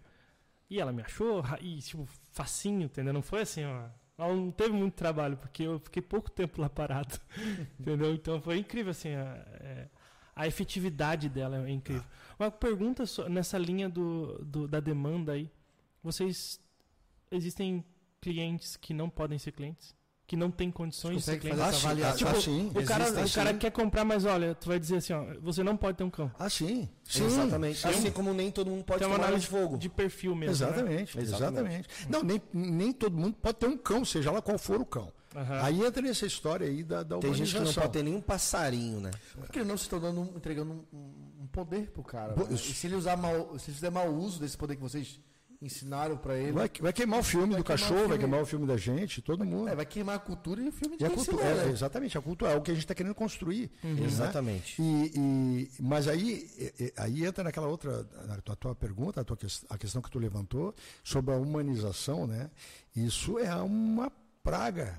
tá? Não, é uma praga. A humanização é uma praga. A humaniza... É um eu- vírus. Agora, eu- agora eu- começa a baixar os números de não, eu, eu- não, mas eu, eu, participando. eu vi, eu, eu vi, eu- ele- o, o, o Nick postou lá no, no- teu Instagram. A menina foi morder o eh, morder. Foi beijar. Ela foi morder o cachorro. Ela foi beijar o cachorro, o cachorro tirou parte do lábio dela. O- A tia Caramba. tirou o lábio dela. Sabe, as pessoas não entendem o que é um cachorro. Aí o, o meu, meu filho, o, o Velasquez, lá do Rio Grande do Sul, ele mostrou. eh, eh, cliente, o cara que quer, ser cliente dele, ele rejeitou o trabalho até. Um cachorro em cima do, do, do sofá, assim, mostrando todos os dentes para uma criancinha de dois anos, tipo um netinho. Um absurdo. E, e- e- eles não questionam a ideia de se desfazer do cachorro. Eles não têm controle do cachorro. Não. Ah, mas não dá para destrar. Tem casos que aquelas pessoas já se provaram incompetentes. Elas provaram que elas não podem ter um cachorro. Então, se eu pegar aquele cachorro, submeter aquele cachorro, educar o cachorro, o cachorro vai olhar para mim, sim senhor, e vai olhar para eles, ó, vocês são ninguém. Entendeu? Vai ser pior, o cachorro vai ficar pior. Então as pessoas provaram para elas e para o cachorro que eles não têm condições de ter o cachorro. E, e, e outro caso que a, a minha filha estava lendo para mim, nos Estados Unidos, um cocker mordeu o rosto, uma criancinha aparece, é mordida no rosto, e a mãe da criança disse que a criança teve culpa. Porque o cachorro queria descansar e ela deve- deveria saber que o cachorro quer descansar. A criança, três anos, três anos de idade. três. Que mãe é essa? Aí o pai quis dar o cachorro, não, de jeito nenhum. O pai se divorciou da mãe. O pai se divorciou da mãe. O pai foi embora. E a mãe não. Prefere, e, e agora perdeu a guarda do- da filha. Então ela preferiu o cachorro do que a filha, do que o esposo. Porque humaniza, porque acha que um bicho é, é, é, é, é, ah, é gente. É, é gente. É, é, é que- que nem o cara. Uma das, uma das verdades que a gente tem que entender. O seu cão não te ama. Nunca te amou e nunca vai te amar. Exatamente. Por quê? Ele não tem capacidade. pra- Ele é um ser amoral. Ele não tem moral. Então, o seu cão gosta muito de estar com você. Ele tem vínculo. Ele tem vínculo. Porque se sente ele tem com outros cães. afeto. Ele tá alegrão, ele sente profundo afeto. Agora, por exemplo, assim, Ai, aí, aí as pessoas comentaram no meu vídeo. Mas quando eu chego em casa, ele faz uma festa, ele me lambe, ele me abraça. Ele me abraça, olha só. Ele, ele, eu, assim? nem eu, treinador, consegui ensinar um cão a, a abraçar. Ele me abraça. E, e se isso não é amor, eu desisto da vida. foi, foi assim, foi assim. Desculpa, mas, é, mas, é, mas é- aí entra no que eu digo, as pessoas estão carentes. As pessoas estão carentes e elas projetam no cachorro, né? Elas esperam ver Descarrega no a cachorro algo que não conta nos seres humanos, pô. É verdade. Desculpa, desculpa se tu tá frustrado com a vida. Desculpa se você não tá, tá carente, né? mas o cachorro não a é pra seguinte- ti, já chegou pra ti aquele vídeo que o cara fazendo uma declaração, o amor dele pelo cachorro, que se tiver que escolher entre salvar um ser humano e um cachorro, ele salva o cachorro dele, ele deixa qualquer família pra trás, se tiver que matar a fome, ele mata a fome do cachorro e não. Isso é Porque os paganismo. cachorros valem mais do que o ser Isso é humano. paganismo. Isso é paganismo, desculpa. Isso é paganismo. Entendeu? As pessoas que preferirem o animal. Aí, outro dia, postaram assim: ó, estou doando duas crianças, uma de dois anos e uma de quatro. Elas brincam, assim, fazendo chacota ou criticando quem doa cães. Né? Tipo assim, entende? Todo mundo. Cara, Cara, perfis- só um pouquinho. Muitos perfis do Instagram dizem assim, ó, mãe de. é- Mãe é um- uma foto de um cachorrinho, ou de um gato. Muito ou de pet. um- Ah, o Só problema é que as, pe- as pessoas querem, as pessoas comparam uma criança com um cachorro. Cara, eu gosto de cachorro pra caramba. Agora vocês estão vendo o Jairo. É que assim, ó, Não, não, não, não. será que as pessoas favor, sabem? Será que, as pessoas, licença. será que as pessoas sabem que a mãe do cachorro é uma cachorra? É, é, é. Mãe de Começa pet. por aí. Eu sou a Eu mãe sei, dele. porque tem, uma, é uma- uma- tem uma geração aí que não sabe que a carne que ele come vem de um boi. Não né? sabe, É verdade. Que o leite vem da Exato, vaca, né? então não- Tem Aí isso- numa briga chama sua cadela. Ah, isso ofende. Que Isso isso ofende. ofende. Eu ofende. minha Eu vi no teu Instagram que você é, É, cadela. é. É você que disse. Aqui, ó, aqui tá dizendo que você é mãe de um cachorro. É, exato. Exato. Cadela. Cara, eu já não aceito tutor. Tá? Esses tempos aí entrou um aluno, eu sempre tenho uma conversa inicial com o aluno, e eu estou conversando com o esposo, aí chegou a esposa. Ah, chegou minha esposa aqui, falando, ah, tudo bem? Falando, é, eu sou a tutor e tal. A mãe, daí eu falei, olha só um pouquinho. Vamos fazer o seguinte: ou a gente para de usar a palavra tutor, ou eu desligo a- o telefone e devolvo o dinheiro para vocês. Pode ser? Porque a gente não vai chegar a lugar nenhum. Proprietário, Eu sou, dono. eu sou dono do meu cachorro. Tutor é tutor. responsável temporário. Tutor é responsável temporário. Se alguém define que eu sou responsável temporário, começa pelo cachorro. Depois não vai ser só mais o cachorro. Então, através de palavras que vão inserindo na nossa cultura, vocês já estão entendendo, né? É, estão, estão mudando tudo. E a ideia é, é o que a ideia do, do tutor é tirar o direito que eu tenho do meu cachorro. Exatamente. eu só tenho responsabilidades porque eu sou o tutor. Tá, agora eu pergunto, o cachorro é um animal especial acima de todos os outros? Ou eu sou o tutor também das minhas cabras, o tutor das minhas galinhas? Eu poderia comer a minha galinha, sendo o tutor dela? Eu poderia comer a minha cabra, fazer um churrasco de cabra, sendo o tutor dela? Por que, que o cachorro é especial? Sabe por que, que o cachorro é especial? Tá? E eu entendo isso como, uma agenda. Desculpa, eu não vou me aprofundar muito nisso, mas existe uma agenda. O, o, o cachorro como é o animal mais próximo do ser humano, mais que gato. Minha mulher tem sete gatos, mas tem muita gente que não gosta de gato. Ah, gato é traiçoeiro, não sei o quê, porque ele é diferente do cachorro. Os gatos são fantásticos, são gatos, diferente de cachorro. Eu aprendi a gostar de gato com a minha esposa. E agora, o cachorro tá pres- é o mais perto do ser humano, o que o cachorro. Então, o cachorro é a porta de entrada para que alguém possa bater na tua porta e dizer eh, o que, que tu pode e o que, que não pode fazer com o teu cachorro. Ok? Por isso, porque tu é tutor, tu não é dono. Tu não é dono, tu é, É. tutor. E, a, e, e tutor abre a porta para criar legislações de direitos dos animais, o que é um absurdo. Porque animal não tem direito. O animal teria que ter dever se tiver direito. Não existe na legislação. Que, não, não tem como dar direito. Eh, Existem leis que protegem o, o animal. Existem leis de proteção dos animais. Ninguém pode pegar bater no animal, sei lá, judiar, deixar-se com, com fome, com sede. Existem, existem leis que protegem os animais. Ponto. Agora querem fazer leis dando direitos aos animais. Agora, em- lá em Belo Horizonte, uma, uma- eu acho que uma juíza, né? Uma- foi, foi num fórum lá, uma juíza ou uma procuradora lá, nomearam um cachorro lá, sei lá, o Sebastião, como um representante lá, o diretor da- do departamento lá de proteção dos animais. E ele tem a tutora, claro, porque ele não assina, né? Ele não assina, e a tutora, e, e ele, é, ele é filho bichológico. Isso num documento assinado. Num documento assinado. Entendeu? Um documento. Isso é absurdo. Filho bichológico, o que estão criando? Pra mim isso é comédia, cara. Não, Não, tem... claro que é. Não, e se orgulhando, orgulhando. que Filho prim- bichológico é tipo um minotauro, assim. Não, não é absurdo. Eu gosto de cachorro, eu tenho vários cães. Então, Nós podemos amá-los. Nós podemos Nós amá-los. é. Nós temos capacidade para isso. Agora, ah, meu Não cão é recíproco. É, agora, ah, meu cão, seu cão gosta muito de você, de estar com gente, mas ele não tem capacidade de te amar. Ah, mas meu cão faz festa comigo. Fazem festa comigo na empresa. Faz- mas não quer dizer que todo mundo ali me ama. Sim. Muito menos o E, cão. e o- é um e aquela, e aquela festa, aquela excitação, o cachorro fica excitado. Até porque, até porque é o seguinte: o que você chega em casa, a primeira vez que você chegou em casa, ele era um filhotinho, você encheu ele de carinho, excitou. Carinho excita o cachorro, inclusive sexualmente. Aí no outro dia você veio de novo, fez a mesma coisa. O cachorro aprendeu. Agora ele já ouve o barulho do carro chegando no térreo, na garagem, o elevador, ele, quando abre a porta, ele fica excitado e você premia a excitação dando carinho, você fecha o ciclo. Todo dono é um adestrador. Exatamente. Da- pode adestrar da forma errada ou da forma correta. Isso é adestramento. Tá reforçando. Ele condiciona o cão a chegar num nível. Aí, como ele reforça negativamente o cão, e isso faz mal pro cão. Total. O bicho fica tá? ansioso. Aí o que, que acontece? Ele liga para nós. Pelo amor de Deus, me ajuda. O que, que eu faço? O cachorro está com problema. Proble- Por exemplo, problema de pele permanente. Não cura. Por quê? O animal está estressado por, por causa dessa brincadeira emocional. O dono desaparece, aparece e enche de carinho. Desaparece, aparece e enche de carinho. Ele não entende isso. Porque na natureza não tem. eh, Essa barreira física da porta, do apartamento, da casa, do canil, do, do pátio, ela não existe. Entendeu? O cachorro não tem, ah, ele não tem a oportunidade de seguir o dono, como tem os cães do, do, do sítio. O meu vizinho lá de sítio, eu cacete de tobata, a cachorra vai atrás. O animal fica bloqueado por uma barreira física. Então ele fica frustrado. E quando o dono chega, hiperestimula o cachorro. Então ele vivencia frustração e excitação.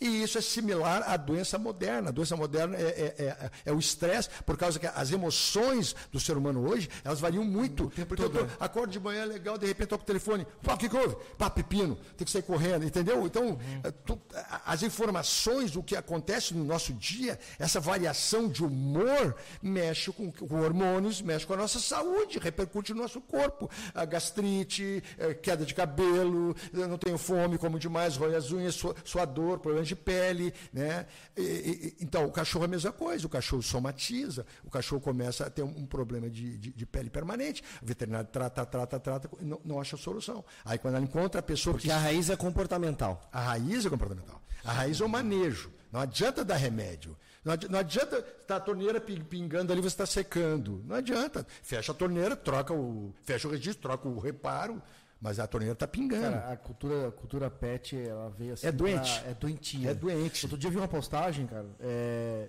tá tá aqui de Balneário Camboriú, um casal. O cara ia com dois cachorros grandes e a mulher com uma lhama. Na calçada. uma lhama pequena, pô. Falei, caraca. Você lembra a época dos porquinhos? Dos mini pig? Cara, como o cara bota um porco dentro de casa, pô? O bicho, tu- tudo bem. Não interessa que é pequeno. É porco. É porco.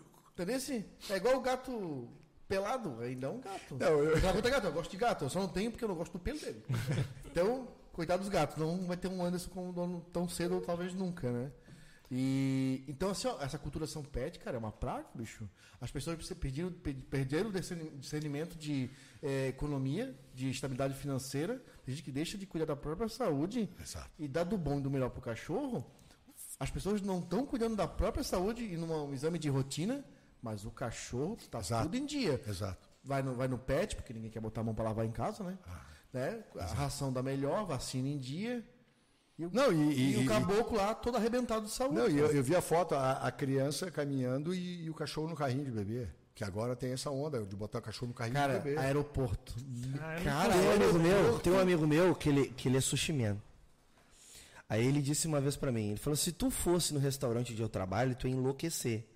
Porque tem um casal que vai de tanto e tanto tempo lá, com uma poodle de calça jeans e jaqueta de couro, e ela come o sushi que eu faço. Barbaridade. E, tipo, O quê? a Sério pessoa isso? não percebe que ela tá maltratando o bicho, né? Por quê? Porque cria um conflito na cabeça do animal. Ele é cão, tem instintos de cão, ele tem informações na cabeça dele de de colocar o instinto para fora, ele, o cachorro gosta de cheirar grama, cachorro, entendeu? Aí a pessoa coloca uma roupa, aquilo irrita o cachorro, Ô, Nick, entendeu? É só inverter a situação. Pega um ser humano e ensina a ser um macaco. Ser um macaco, exatamente, pronto. E aí? Ele não vai estar confortável. Não vai ter conforto. Aí tu ensina o cão a se acostumar com aquela situação, mas vai viver tendo aquele conflito. Aquilo conflito. Aí começa a gerar problemas comportamentais que também vão desencadear problemas físicos. Aí o veterinário não consegue tratar, porque também na medicina veterinária não existe uma cadeira especializada em comportamento. E daí o que acontece? É verdade. né? Entendeu? Não existe, não, não não existe. Eu conheço, eu, eu dou mentoria para vários veterinários, vários médicos veterinários. Eles falam que o que se fala de comportamento canino não tem a ver nem com o básico que deveria ser aprendido. Pô, tu tá lidando com animal. É medicina e acabou. É, me- é- é doença, é, doença. É doença e acabou. É doença. Qual é a doença que tem? Qual é o tratamento? É, acabou. fisiológico, acabou. Exatamente. Como os Ô, caras- louco, cara. Não, não tem um, tipo assim, como Eu fui dar um apoio numa clínica veterinária uma vez, em Porto Alegre. E daí eles me chamavam periodicamente, ó, para conter animais que iam fazer ultrassom, que iam fazer exames, qualquer coisa do tipo, que, do- que precisava de transfusão de sangue ou que ia doar sangue. Por quê? Porque o cão ele não estava habituado àquele contexto. Abra um parênteses aqui. Os cães que a gente fornece treinado, eles são habituados a doar sangue. Eles sabem o que é ir no veterinário, subir naquela mesa. Eles sabem o que é levar uma agulhada e tá tudo certo. Então a gente habitua para todo esse tipo de situação para não ter estresse. Então o cão está acostumado com, com isso. Então aí vai um cão lá que não está habituado, tá? Que não passou por educação, treinamento, etc. Aí vai lá eu prestar esse apoio. Tô indo lá, vou prestar esse apoio. Aí o cão tá ali totalmente agoniado, aí coloca uma mordaça no cachorro e o cachorro rosna para médica, rosna para auxiliar, né? E a dona tá ali assim, ó, nervosa. Uma coisa que o Jário sempre fala, eu aprendi isso com ele. O cão é uma esponja de emoções. O dono tá ali, nervoso, transfere aquela emoção pro cachorro e tá o tempo todo ali. Ele falou da excitação, né? Não, calma, filhinho, calma, calma, calma. Então, Eu, eu, eu disse assim, tu quer que ele, te, que ele se acalme? Sim, para de dar carinho para ele. Ah, para de premiar aquele estado Porque mental. isso, tu tá, tu tá marcando aquele comportamento. É. Tu tá dando um clique naquela... Isso aí, muito bom, continua. Isso. Tu pode não estar tendo essa intenção, mas é o que está É o que tá acontecendo. acontecendo. É, Para de fazer carinho nele, porque tu tá excitando o seu cão. Ele tá deitado ali, agoniado, chorando, rosnando, e o, e o rabo dele tá assim, ó. Na mesa do veterinário. Aí ela para de dar carinho, ela se afasta um pouco, mas não sai totalmente da visão do cão, para ele não se desesperar. Eu contenho o cão ali, pronto, fez o ultrassom. Então, é, é- é muito importante Olha isso que ele, que ele pontuou aqui. Porque a pessoa pode estar bem intencionada. Ela está bem intencionada, mas ela não está ajudando, ela está atrapalhando. Então isso mostra que não basta amor. Não basta amor. Entendeu? Você tem que saber, entender. o filho. Não entende o comportamento de uma criança? Não basta. Fazer errado. Eu, eu, eu, eu- amo, mas sim, mas tá- você está prejudicando. Você tem que entender a cabeça do cachorro. Então, se você não. Para mim é inconcebível. Cara, eu fico, ah, fico passado. Não, eu fico passado. Ó úlcera, ó o pe- úlcera. o pessoal me manda, o pessoal me manda, né? A um veteri- uma ve- veterinária, veterinária, veterinária que, é- que é psiquiatra, psiquiatra de cachorro, psiquiatra de cachorro, mano. Como é que ela Psiquiatra. conversa? Eu imaginei no, no, no Holística, divã terapeuta assim. É, é. Não, não, ó, olha só. Massagem tântrica de cachorro, um dia vai ter. Aí ela começa falando, né, que eu estou aqui para ajudar, de cachorro agora. eu estou aqui para ajudar o pai, bem, mas, pô... pai e mãe de ter- pet, né? Né? Ela fala, eu estou aqui para ajudar pai e mãe de pet. Eu falo assim, olha, só, alguém, um veterinário que tem um diploma, que estudou uma espécie, pô, eu, eu, eu, eu não sei, eu imagino que na cadeira de medicina veterinária, na, na, na- faculdade de medicina veterinária existam cadeiras sobre biolo- de biologia, de, de- eu imagino que sim. Eu imagino. Como, como é que alguém que tem um diploma, será que você não estudou a medicina errada? Será que você não tinha que estar na medicina humana? Eu acho que você tinha que estar na medicina humana.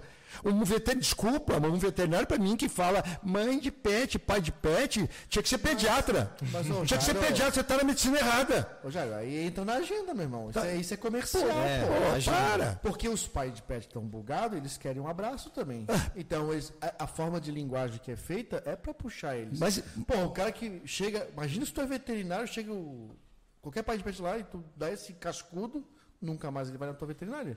Ele vai na outra que Ô, querido, seja bem-vindo, papai e mamãe. Sim, mas, eh, sim, mas eu, eu rasgo meu diploma, sinceramente. Eu prefiro. Então, é, eu prefiro, porque hoje- eu tô, eu, eu, eu, tô traindo. Porque se eu estudei medicina veterinária, eu, eu quero tratar de animais.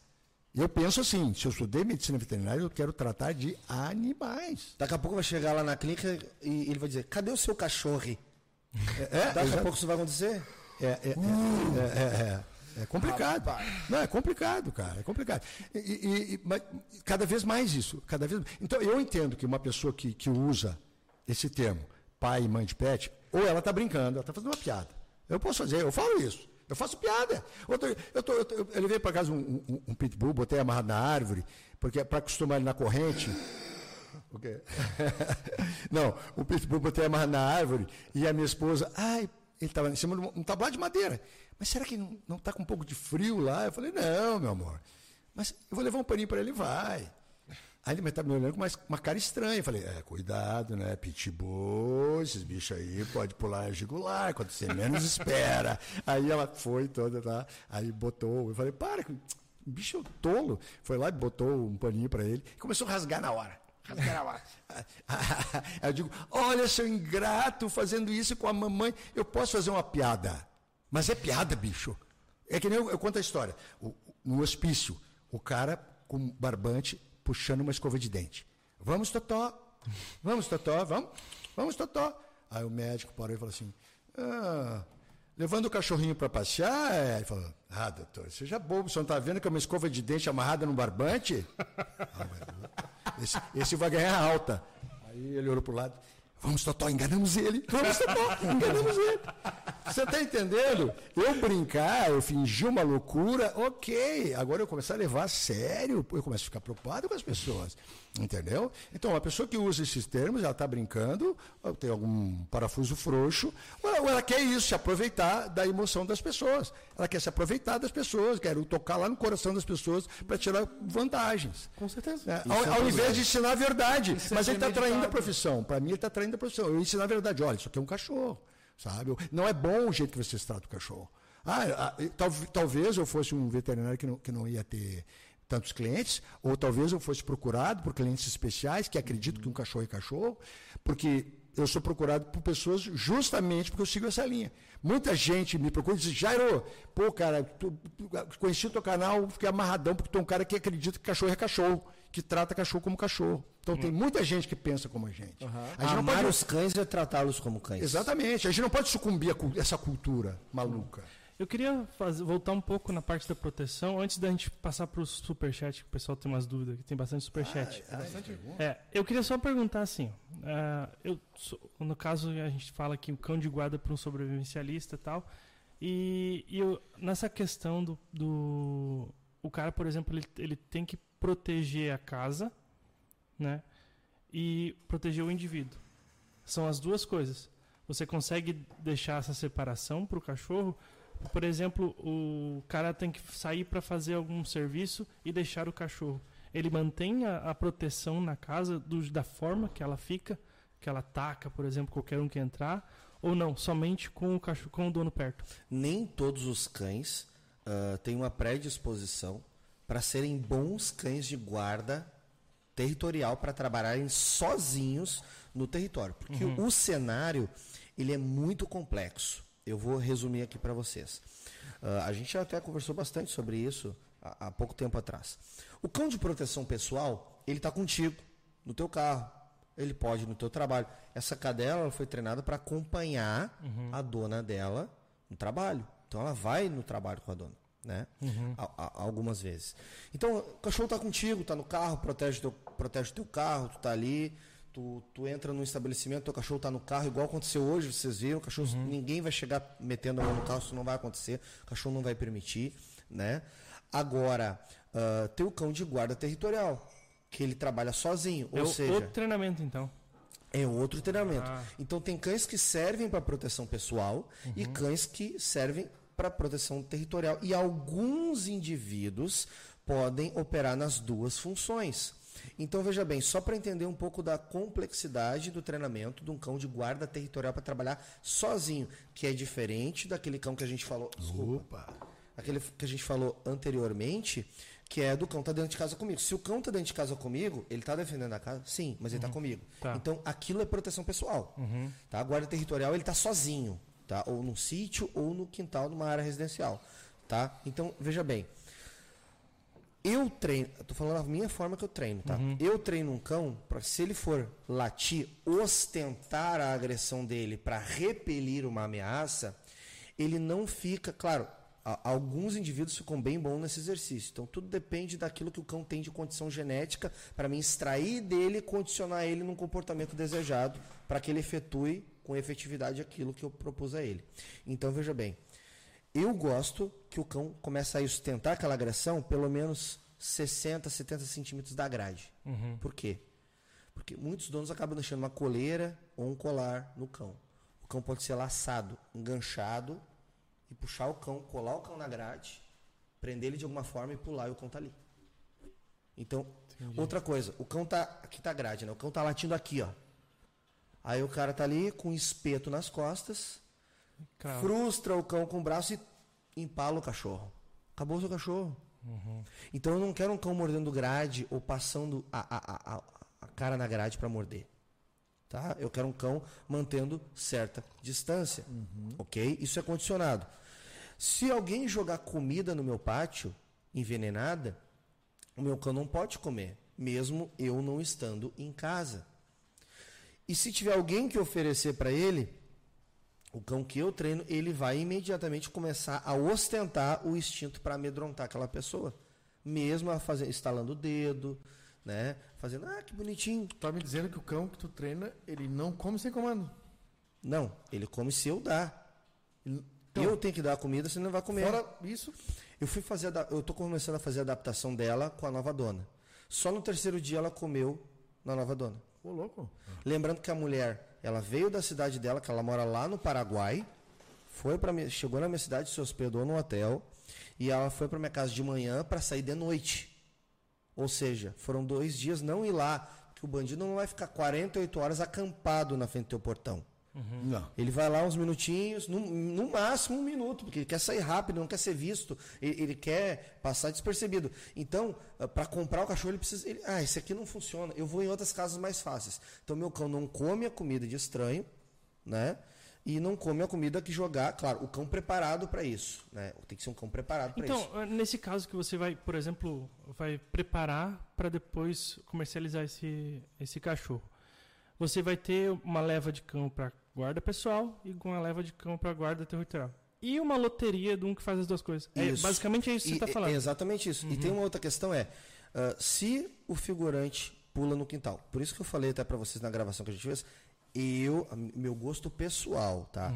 Uma mordida na perna é efetiva, mas eu acho perigoso treinar o cão para morder é perna legal. num contexto de guarda territorial, porque quando o cão morde a perna, ele fica exposto e o meliante tem as duas mãos livres para cegar o cão, puxar um canivete, estocar o cão e entre outras maldades que ele vai tentar fazer Fica, para fica mais fácil socar de cima para com baixo. Sim. certeza. Então, o cão, ele precisa desarmar.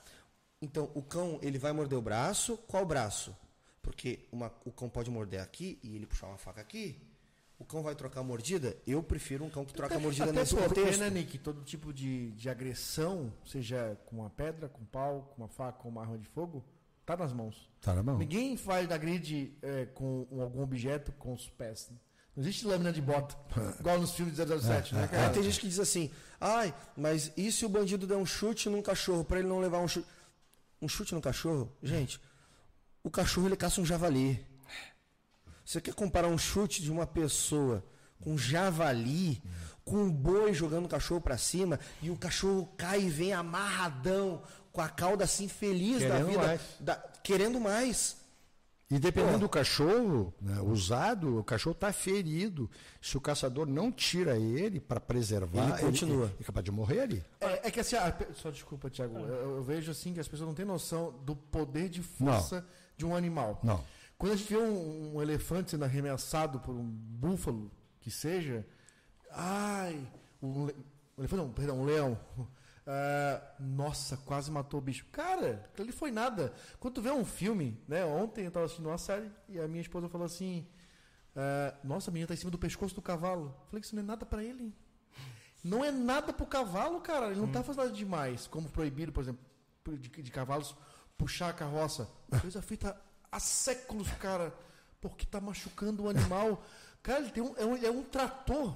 É o Ele melhor é um trator. 4x4 da face da Terra. Ele é feito para aquilo, Deus fez para aquilo. Então, assim, ó, quando a pessoa vê que acha seguindo o exemplo aqui do Nick, né, cara, na, é, cara, não é nada pra um cachorro um chute, cara. É por isso que a gente vê vídeo de ataque de, de cachorro que o cara tá metendo a porrada e o cachorro tá nem aí, É, irmão. é, é. Ele tá no lance dele. Que, Não, é- é- eu, ti- eu tive- eu tive uma experiência, eu tenho um cachorro faz muito tempo, mas o, o que eu falei ali que tem o tamanho de um terneiro, o fila com, com um dog alemão lá, ele com lá, ele tem 10 anos agora, acho que lá no início, lá por 3 anos mais ou menos, ele, ele uma manhã ele tava tremendo, não sei se por, por conta de frio, sei lá que mudou.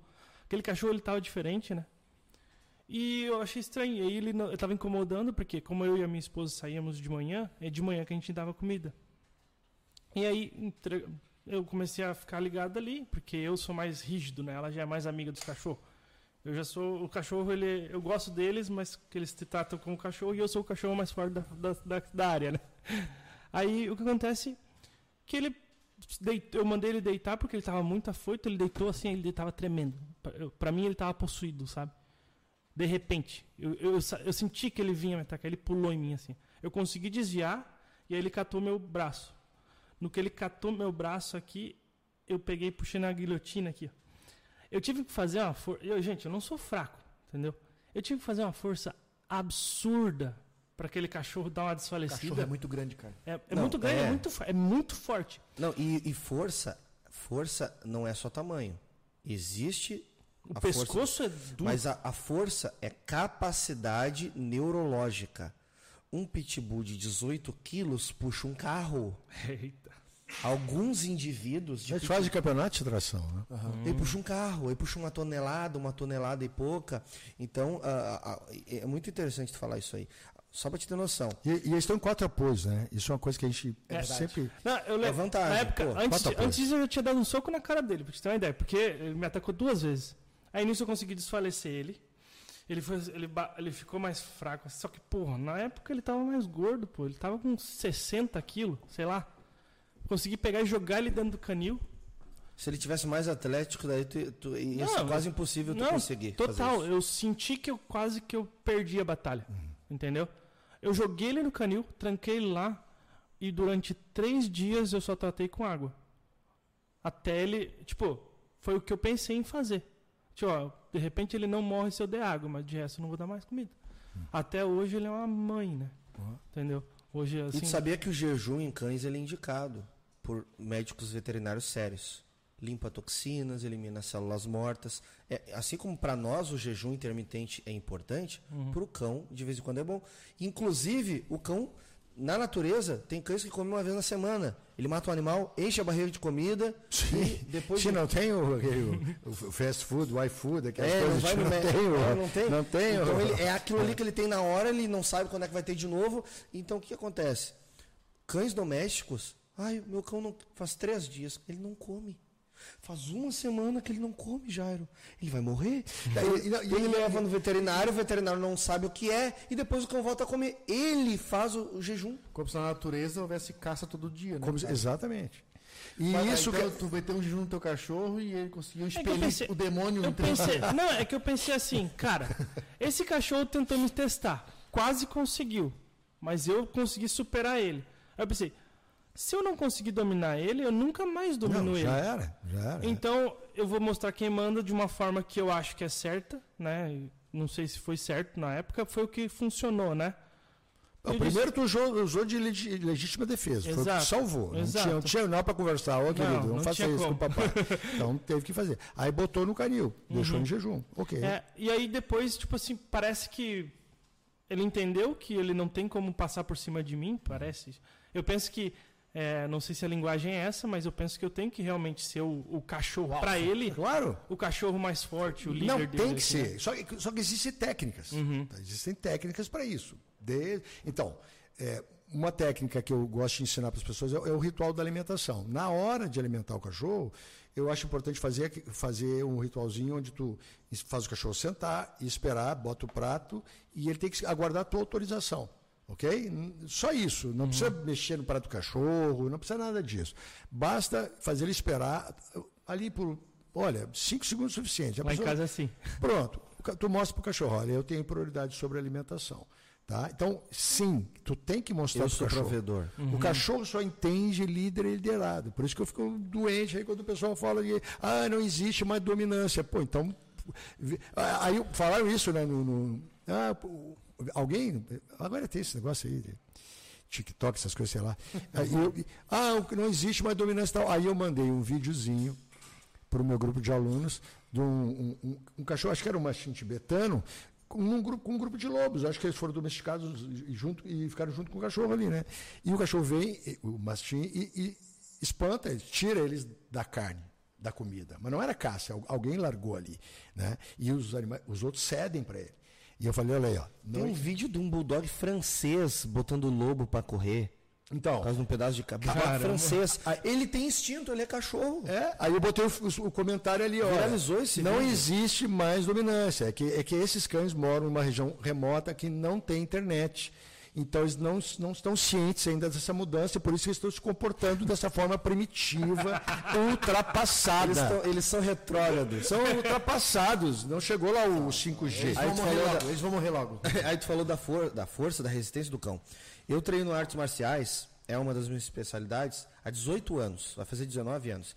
Eu treino calejamento desde sempre. Uhum. Então eu, eu quebro uma bananeira no meio, com a canela. Eu corto com facão. É mais, é mais inteligente. Eu corto, é mais inteligente. Eu, não, eu corto com facão, mano. Eu tenho o Cardoso, tenho o Cardoso, o Cardoso, da, o dono da Brutal Bite, que é uma, uma empresa de, que vende produtos de adestramento. Ele fala para ele, fala, e aí, dilatador de pupilas de bananeira? Ele diz que quando a bananeira me olha, ela abre a pupila assim. ele brinca direto comigo isso aí. E aí, dilatador de pupilas de bananeira? Aí, seguinte, o cachorro. Eu bato na árvore, eu quebro o telha e tal. Uhum. Aí um dia eu andando mais rápido em casa e a minha cadela zoando, brincando, sendo cachorro no pátio. Ela me deu uma cabeçada na canela, velho. Hum. Que eu vi estrela. Eu cheguei a me tremer um braço, assim, ó. Ah, mas é Sabe então, aquele negócio que não então sabe... aprendeu uma lição do que o Bruce Lee falou, né? Bananeiras não revidam. Não revidam. Bananeiras não revidam. Aí seguinte, aí seguinte, aí eu eu, eu, eu fui assim, a banana vai dar dor de barriga. Eu me sentei, eu me sentei e falei: "Meu Deus, coitada da cachorra quando eu olho para ela". Tá... Entendeu? Tá ele achando que tá com a canela dura. Esse é muito bruto. É muito bruto. Não, especialmente animais. Se você... Essa canela já quebrou costela. É, é, é, essa cachorrinha aqui, né? Essa raça aí. Agora, imagina um animal mais bruto. Um bull, sangue bull, é um, um dogo argentino, uhum. um, um, um, pitbull, né? O dogo argentino é lindo. É, apesar do tamanho pequeno, eles são extremamente resistentes à dor, né? E ossos fortes e agilidade, o impacto, aí que tá, o impacto é muito grande. Um cachorro pulando em, em ti, no, no, na altura do teu peito para te morder, treinado, é um impacto muito grande. É por isso que eu acho que tem uma, uma inocência muito grande dessas pessoas que tratam cachorros igual a moça do beijinho aí, que arrancou metade da cara. Uhum. Porque um cachorro desse fora de controle mata, pô. É. Tu pode dar porrada que for. Mas, e, mas o, sabe qual é a minha revolta? A minha revolta grande com a, com a, com a humanização, que é uma praga, é porque ela a humanização impede que pessoas sinceras tenham um relacionamento com um animal fantástico que é o cachorro. Tá? As pessoas gostam de cachorro e gostariam de ter uma relação com o cachorro e, e, essa relação é frustrada porque ela partiu do princípio que o cachorro vai ser amigo e vai, e vai obedecer. É, vou tratar ele bem, vou dar um amor e ele vai ser recíproco. A humanização faz com que pessoas sejam feridas e, muito seriamente e até mortas e muitas crianças sejam feridas, mortas, mutiladas por causa que o cachorro, as pessoas inventaram essa bobagem de que cachorro é o melhor amigo do homem. Né?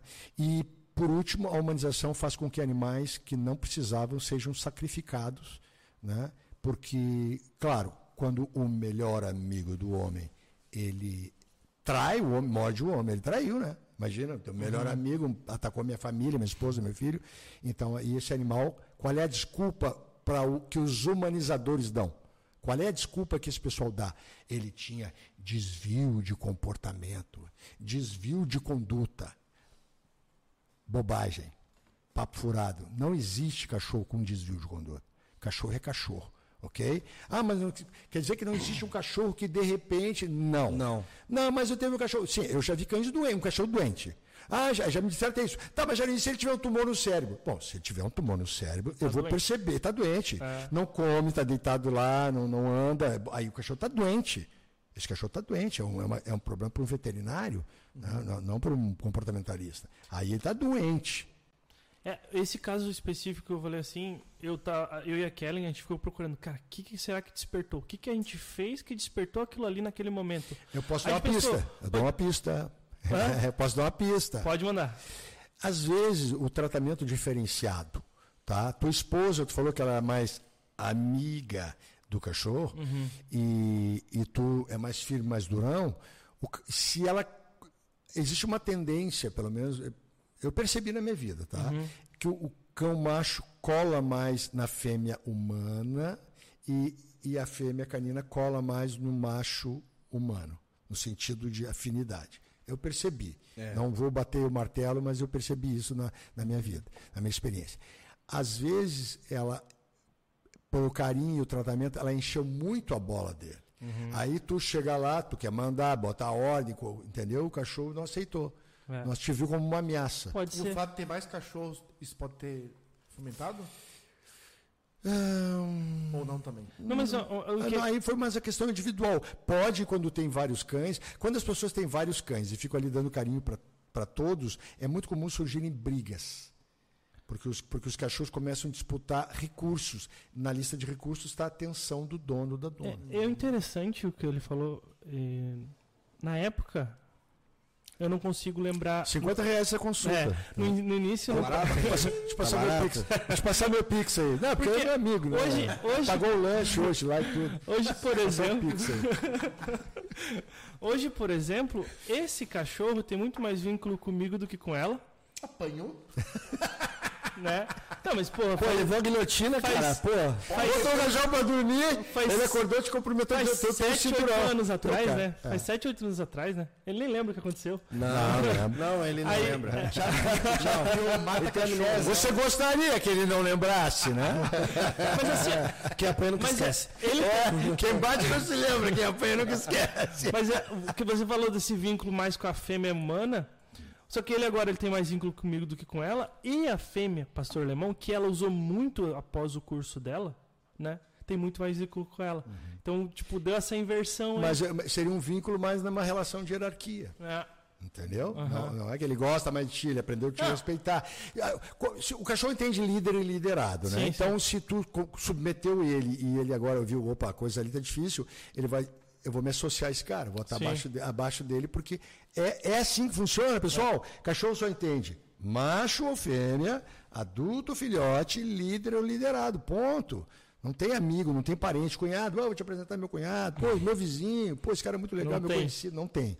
É, ele, a cabeça dele é, é é básico, é instinto. Então, tu, ele te testou, porque ele tinha o apoio da tua esposa, né? Ele e ela contra ti. Aí, de repente, tu te impôs, aí ele, opa, então agora eu vou ter que respeitar o cara. Vou respeitar o cara. É porque ele sabe que tu é macho. Ele sabe que tu é Claro, esposa. claro, se tu Enchi o ego dele. Mais, mais 50 pila aí, mais um Claro, pix claro Enchi o ego dele. a tua atitude não foi adequada porque tu não tinha conhecimento. Claro, sim. Se tu tivesse conhecimento e fizesse da forma adequada, Não precisaria. não precisaria ter medido força com o cachorro. Sim, sim. Porque a gente, a gente disputa, disputa, né? A gente mostra pro cão que a gente manda aqui. sim. Exato. Não, mas é. o- Exatamente. Até porque ele não, Até- tem, ele não tem isso até aqui, porque né? É, pois até é, é limitado, isso aqui dele é acho que limitado. Essa confusão das pessoas dia achando que o animal é inteligente. Mas não o é. recurso de só é mais- violência. As pessoas, assim, elas superestimam a capacidade do cão de entender coisas como o humano. A humanização promove isso também. As pessoas superestimam a capacidade dele de compreensão, de, de- de nuances, de valores, especialmente valores morais, amizade, gratidão, é, é, é, fidelidade. As pessoas acham que o cachorro tem isso. Não. Mas elas subestimam a capacidade dele também de perceber coisas, porque ele percebe muito mais que a gente. Muito mais que a gente. Mas o que eu falo, a diferença é, é mais primitivo. Ó, se eu vou, por exemplo, a gente, a gente faz, pratica arte marcial aqui, todo mundo. é, ninguém quer brigar. A resposta para um, uma, uma diferença de, de atitudes, de, de opiniões, ser violenta, já eu perdi. Eu sei que Exato, eu perdi. Se para humano é assim, na hora que eu fiz com um cachorro Sim. que é, esperadamente é mais é sub- Aham. submetido a mim, Me deu, me deu um Eu branco agora, perdi. eu falei certo, né? Superestima a capacidade do cão e Exato. subestima. Tá, não, tá. Exato. Eu troquei. Não, exatamente. É mas dessa é, forma, não, é né? bem isso. Não, é bem isso. Eu Tu, tu, tu só usou o, o que eu tinha. o que tu tinha, força bruta. Total. N- Não, é- não é necessário. Não é necessário. Não, não é necessário o método Fred Flintstone. Não é necessário o método Fred Flintstone. Isso. Não é necessário. Não é. Não é necessário o método pré-jurássico Yabadabadu. Não, não precisa. Não precisa. Vilma! Não precisa, não precisa. É inteligente, porque eu vejo propostas. Até eu, eu fiz uma sátira, né? Eu fiz uma sátira, porque eu vi, eu vi alguém pegando o cachorro, ah, ah, em cima do cachorro assim, ah, rosnando, ó, vou mostrar quem é que manda, né? E eu fiz uma sátira, eu peguei um osso e fiz uma sátira com a cachorrinha da minha esposa. Bem, bem, bem ridículo, assim, bem, bem. Eu, eu rosnei, ah, ah, ah. Aí fui lá, fingi que tinha urinado né, no, no, no- sofá lá e fiz assim com as, as patas, com os pés traseiros, né? E botei, botei cheguei a botar no Facebook. Pensei, Meu "Pô, Deus." esse cara é doente. É- é- ridículo, né? Pois é, só que isso é uma piada. E tem gente que propõe isso como técnica. Meu Tem. Deus. Tem. Ok? É sério isso? claro. Tem, eu fiz tem. uma coisa ridícula. Eu fiz um papel de ridículo. Eu posso te mostrar depois. É ridículo. E as pessoas que esse cara é doido. Sim, eu estou sendo ridículo, mas é uma piada. Agora tem gente que faz exatamente o que eu faço, só que leva a sério que, e propõe que isso seja uma técnica. Cara, eu não posso, é que nem eu estava falando para um aluno outro dia, eu não posso discutir com, com o cachorro na- no, no nível dele, com as armas dele. Né? Porque ele falou assim, a pergunta foi assim, tá, Jairo, tu fala que não tem que interferir nas relações dos cachorros, deixa que eles se entendem. Mas a mãe não interfere? Eu falei, bom, ok. É que as pessoas pegam parte, né? É, eu- sim, a mãe interfere até certo ponto, até porque é muito importante, por isso que, por isso que é importante o filhote ficar com a mãe, pelo- eu gosto de deixar até 55 dias, porque é, é muito importante aquela convivência, porque ali ele aprende toda uma ética canina, uma maneira de se portar, entendeu? as interações, as linguagens de domínio, submissão, apaziguamento, as consequências de morder, ser mordidos. Ele aprende ali, fica impresso ali, ok?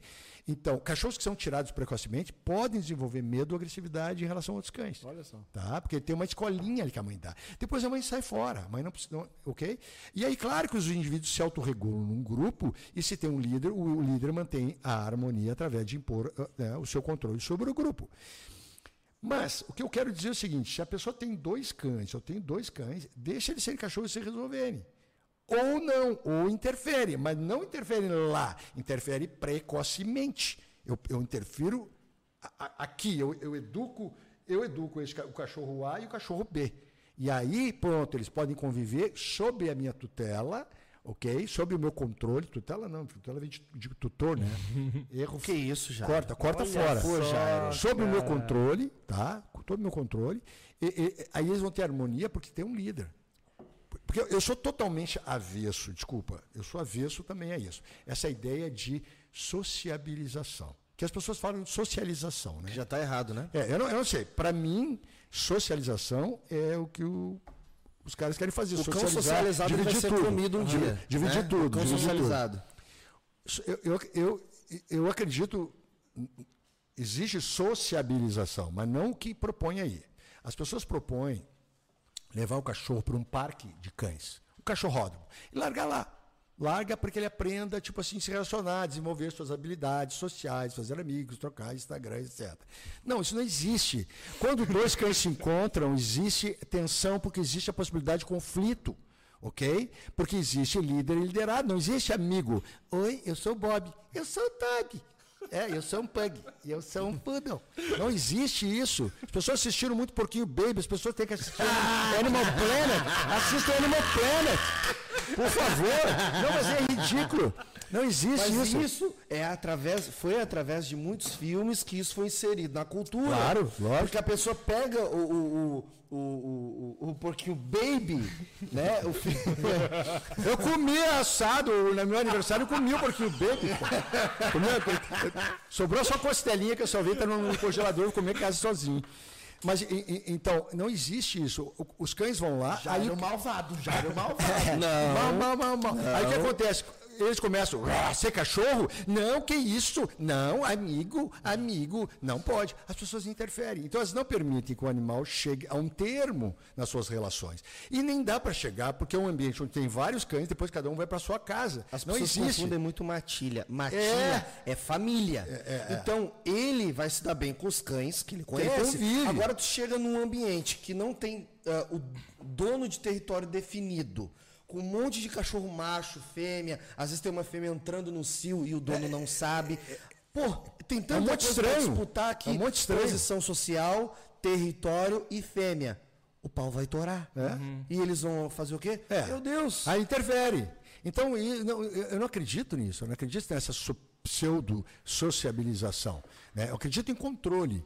E outra coisa, a pessoa que permite que o seu cão vá lá interagir com o outro, ela abre uma lacuna no controle que ela tem do seu animal. Eu tenho controle do meu cachorro, ele está comigo, ele chega lá no parque, larga. Bom, tipo assim, ó, agora tu está livre para fazer o que tu quer. Sabe qual é o resultado? Ela sai na rua com o cachorro na guia, ele vê um cachorro do outro lado da rua, ele quer puxar a guia para ir lá. Porque ele aprendeu que ele tem, quando ele vê outro cachorro, ele tem carta branca para se portar como um cachorro. Ok? E eu não posso permitir isso. Porque isso é uma mentira. Entendeu? Eu não sabia nem que existia esse tipo de coisa. Pra Existe. mim é tão absurdo. E eu vou, eu vou além. Eu, eu tenho, eu tenho, eu entendo, eu tenho formas de entender. É como se fosse obrigado cada vez que passar por todo mundo na rua cumprimentar. É, é, Dá um exatamente. abraço, um beijo no rosto. Não, botar, botar aquela placa. Eu preciso um Abraço grátis, abraço grátis. abraço grátis. abraço grátis. Então, isso não existe. Então, eu prefiro controle. Eu quero que o meu cão seja indiferente a tudo e todos. Eu, eu quero, só eu tenho o Wi-Fi do meu cachorro. Só eu tenho a senha. Só a senha. Só eu tenho a senha. Não quero que ninguém mais tenha, nem outro cachorro, nem outra pessoa. Eu não quero. Bom, temos aí um monte de superchats, né? É, eu, só que eu tenho mais pergunta. É mesmo? Toca a ficha, cara. Bom, É mas, que antes da assim, gente, mas antes da gente continuar aí, pessoal, vamos, a gente nem fez o nosso, nosso merchan de Ixi, sempre, né, é cara? verdade, Ah, eu estranhei. Bom, pessoal, vamos lá. Olha só. ah, vocês estão vendo aí na televisão rodando o tempo inteiro aí um monte de propaganda. Sim, o YouTube aqui, o, o nosso canal, na verdade, ele só roda porque tudo isso acontece. Tá? Ah, tá aí Palácio das Ferramentas, é o nosso é, um dos grandes apoiadores do sobrevivencialismo já há um bom tempo. Então, quando se fala de ferramentas e acessórios, Palácio das Ferramentas, também tem a Morgantes, que é uma empresa aí especializada em metais é, preciosos, né? Metais. E, enfim, para quem gosta aí de fazer uma. Como é que me chama a palavra aí? O Júlia que é nessa- Uma segurança financeira, Segurança certo? financeira, né? E não Ouro quer- funciona, ouro e prata funciona há Ouro- mais de 5 mil não anos. quer botar dinheiro no banco, não quer. Bom, compra metal, tá? E a, e a, e a Morgantes é, é a empresa certa para você fazer isso, tá? Uhum. Tudo nos 30, nos conformes, tudo na legalidade. Ah, Fora cara, isso, tem a loja, né? Pessoal, temos a loja, ah, o, o canal aí fizemos um vídeo recentemente falando da nossa situação com o YouTube, que não tá fácil para ninguém. Nossos amigos aqui também tem canal no YouTube e não tá, não tá fácil a batalha, né? Se depender só do YouTube, esse podcast não estava mais acontecendo. Então, se você quer apoiar este canal, a gente tem várias iniciativas para você apoiar. Uma é sendo membro do próprio do, do canal no YouTube, tá? Que eu nem sei como é que funcionam os valores lá, né, Thiago? Thiago cuida disso pra gente. né? 7,99. Olha, R$ 7,99. Não quero ser apoiador, não quero botar meu cadastro lá no YouTube, sabe como é que funciona isso? Cara, você pode Manda comprar Pix. na loja SV. É, tem o Pix também, tá hoje, no- nem sei se tá hoje. Isso, tá aí, lá, ó. tá lá. o Pix aqui em cima aqui, ó, Uhum. tá? E tem o portal SV também, que é um portal aí, é uma streaming sobrevivencialista que já criamos já faz um ano e pouquinho. Inclusive essa fera tá lá, né? Jairo tá lá como um dos professores, passando toda essa ideologia né, de canino, de comportamento canino. E é uma baita aula.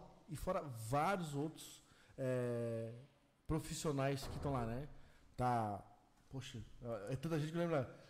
O. Cavalini tá lá. Cavalini, Temos o Roseira, o Roseira do canal do lado do R, falando sobre. o Pedro Hawk, que é um dos maiores montanhistas do Brasil. Exato. O Mosquetão de Ouro, vai ter premiação para quem ainda se duas vezes. Opa! né? Duas, vezes, Mosquetão de Ouro. Mosquetão. O cara é fera. E. Tem nós lá também, né? Tem a gente, cara, tem um monte de gente, tá? Tem um. Como que tá o preço hoje lá, Thiago? R$ 49,90 mensais. Olha aí, ó. Nós já estamos com mais de 150 vídeos. Mais de 150. Cara, é vídeo pra caramba. O Nelson tem um ano, tem 150 vídeos. O canal gente- tem 12 anos, tem mil e pouco. Cara, Hoje, hoje, tá mesmo, é, hoje mesmo a gente é, liberou a aba de fotos. que são aba de fotos e uh, planos de fundo que a gente fala. Como é que chama? Papel de parede. Papel de parede. Entendeu? A gente tem as artes lá exclusivas do SV, existem fotos também exclusivas. É, praticamente nós temos um Instagram interno. Isso, é como se fosse um Instagram particular. Assim como temos um canal particular, temos um Instagram lá dentro também. Então já botar fotos e outros, outras imagens que pode ser usado com papel de parede. Né? E você pode acessar lá, deixar comentários, olha que legal. Né? Vai ter uma mensagem, você vai escrever uma mensagem lá, né? Falando daquela imagem. Enfim, tudo para criar mais interação. E lá sim é um mundo bem fechadinho sobrevivencialista. Boa. Tá? Eu e o Júlio estamos entrando com força, o Thiago também já está com vídeo lá também. Tá? Ele mostrou a preparação do nosso eh, APH. Tá? Foi muito legal, o vídeo está muito bem aceito. Eh, alguém bateu na porta? Não. Enfim, o vento. Enfim, pessoal, essa é uma maneira de você ajudar o canal a continuar existindo aqui no YouTube. Vamos lutar até onde der. Exato. Né? Ninguém pode também falir a vida para manter esse legado aqui.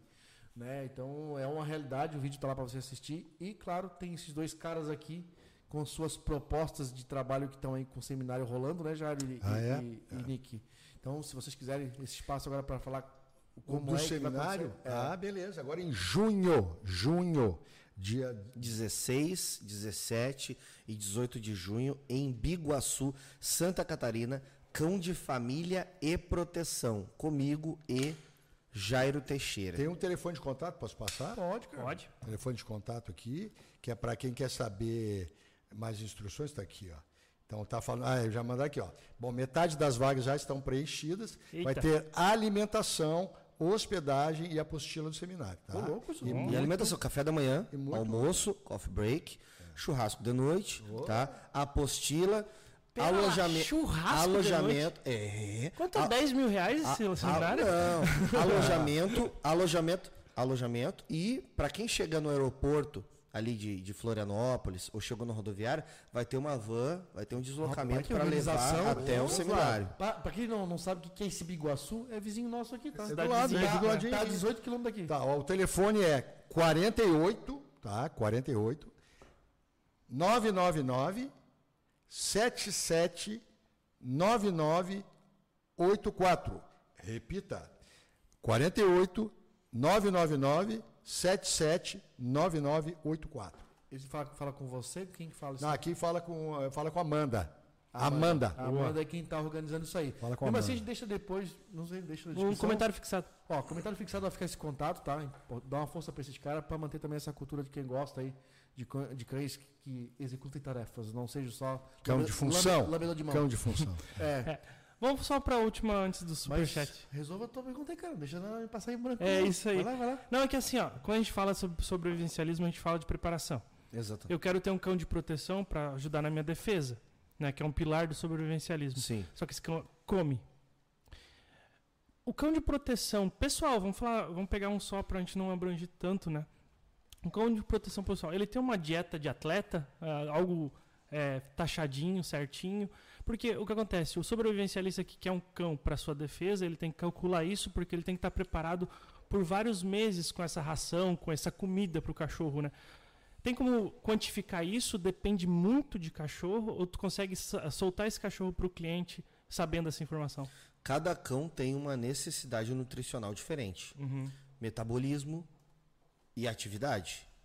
Então, lembrando que o que a gente chama no treinamento de food drive, né, a vontade que ele tem de comer ou a fome, isso não é uma forma de medir o que ele vai comer. Ai, eu dei, nossa, o cachorro tá com a barriga desse tamanho. É porque ele estava com fome. Não. A gente tem que entender o seguinte: que o que vai medir o que ele vai comer é necessidade nutricional e gasto calórico. Então, isso vai variar muito. Mas, claro, quando o cliente adquire um cão, ele já vai com essas informações. Ah, legal. De ração ou, de, ou de alimentação natural. Correto. Pelo menos Ok. a quantidade, né? Isso, exatamente. Exatamente. Então, depende do indivíduo, né? Tem- existe toda uma questão ali biológica do indivíduo, né? Nem todo cachorro.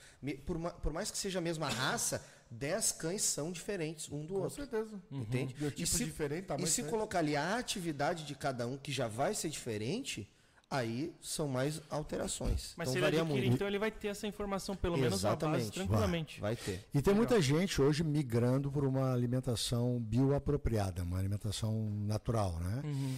E, e descobrindo, claro, não é todo mundo, tá? que, que descobre que é, barateia o custo. ok? Ao invés de dar a ração, é, a pessoa tem acesso a carne, carne crua, carne com ossos, pode- Vísceras. víscera, é, pode ser, pode ser peixe, frango, vísceras, de, é, é ca- cabrito, ah, o gado. Hoje existem veterinários e zootecnistas que prescrevem dietas para cães. Exato. Mais naturais, assim. Mais naturais. Mas nessa questão E até ancestrais. Não é brócolis, é comer o- Não, Carne a- a- o cão, o cão ele até digere vegetais cozidos. Porque na natureza, quando ele abate o coelho, ele abre, ele vai comer o estômago que tem vegetal Nesse caso é o, é o contrário. A carne crua faz menos carne mal crua. e o A vegetal cru faz mal. A co- a ca- Não, não, a- é, é um pequeno, pode ser um pequeno complemento, mas não é necessário, totalmente necessário. Agora, um sobrevivencialista, alguém que, tem, que, que já tem uma ideia de estar um, mas no, no ambiente rural, né? ele tem um cão, dois cães, ele consegue produzir o alimento dos cães dele. Consegue. Consegue produzir. A base de, de peixe, coelho, porquinho da Índia, né? preá, né? ele consegue. É Ratazanas, do Galinha, peixe, galinha, ratazanas, ovos. consegue, consegue. Porque no nosso caso, por exemplo, particularmente do nosso clã que a gente fala, é, a questão do peixe vai ser muito interessante agregar isso. Sim. Porque a Você gente, tem um lago lá, a gente né? vai ter isso, né? Ter uma criação de peixe. claro. Então, tipo, Acrescenta, uns- acrescenta um coelhinho, puxa, É. ovos de galinha. É mesmo. Eu- Sim, porque para mim o que eu entendo coelho é como, mais como- rápido que peixe. mais rápido. Eh, O que eu entendo como alimentação natural para mim é tipo o meu cachorro comer um coelho inteiro, né? Inteiro, ele vai comer um coelho inteiro. Aí ele vai comer um coelho inteiro, eu, eu vou deixar o outro dia ele de jejum, por Esse homem é exemplo. muito mal. Entendi. É muito, coelhinho, é. um coelho ele, bastante, ele vai comer né? o coelho, o coelhinho da Páscoa, aquele que põe ovo de chocolate, sabe? Esse mesmo. O cara é terrorista. Coelho pondo ovo de chocolate daquele tamanho. Pobre do coelhinho, eu salvei ele da tortura, porque cada Páscoa o bichinho sofria para botar um ovo daquele tamanho. Então eu estou fazendo um bem pro coelhinho da Páscoa, abatendo ele e dando pro meu cachorro. Né? Então o coelho pode ser uma, uma opção para quem Lembrando que não pode dar o coelho quando ele tiver com ovo para sair, porque cães não podem comer chocolate. É tóxico. Bem quer coelho lembrado. da Páscoa. Ovo imaturo, né? Ovo ainda imaturo, né? Em vários estágios, né? Tem o tipo ki- Kinder, tem o maiorzinho. né? Mas, mas para quem não consegue, por exemplo, tem- existem sobrevivencialistas que ainda estão na cidade, por exemplo, não conseguem criar. Existe um comércio de vísceras, por Sim, exemplo? existe- Existe um comércio existe. e empresas especializadas em alimentação bioapropriada. Ah, ah, não, mas existe também, por exemplo, aqui em, aqui em Florianópolis, Santa Catarina e região, Serra, tem uma empresa chamada Morgana. Eu estou fazendo a propaganda para Morgana. Eu compro Morgana, direto. poxa, Morgana. Toda quarta-feira chega o carregamento lá. Lembrem de mim. É a? Morgantes, é a. Morgana. Ligar Morgana. pra Morgantes, eu quero Não, um ele- de coelho. eles vendem frango, tá? Então o que eles vendem? Eles vendem pescoço, dorso, pés, moela, fígado, coração.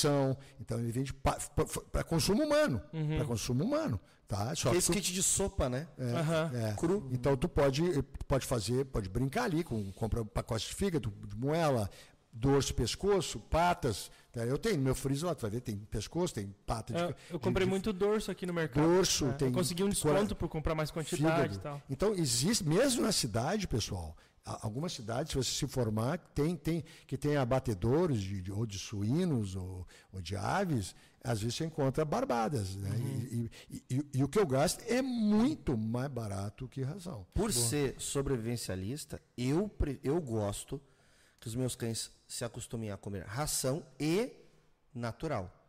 Porque nu- num contexto hostil, eu não sei o que eu vou ter disponível. Exato.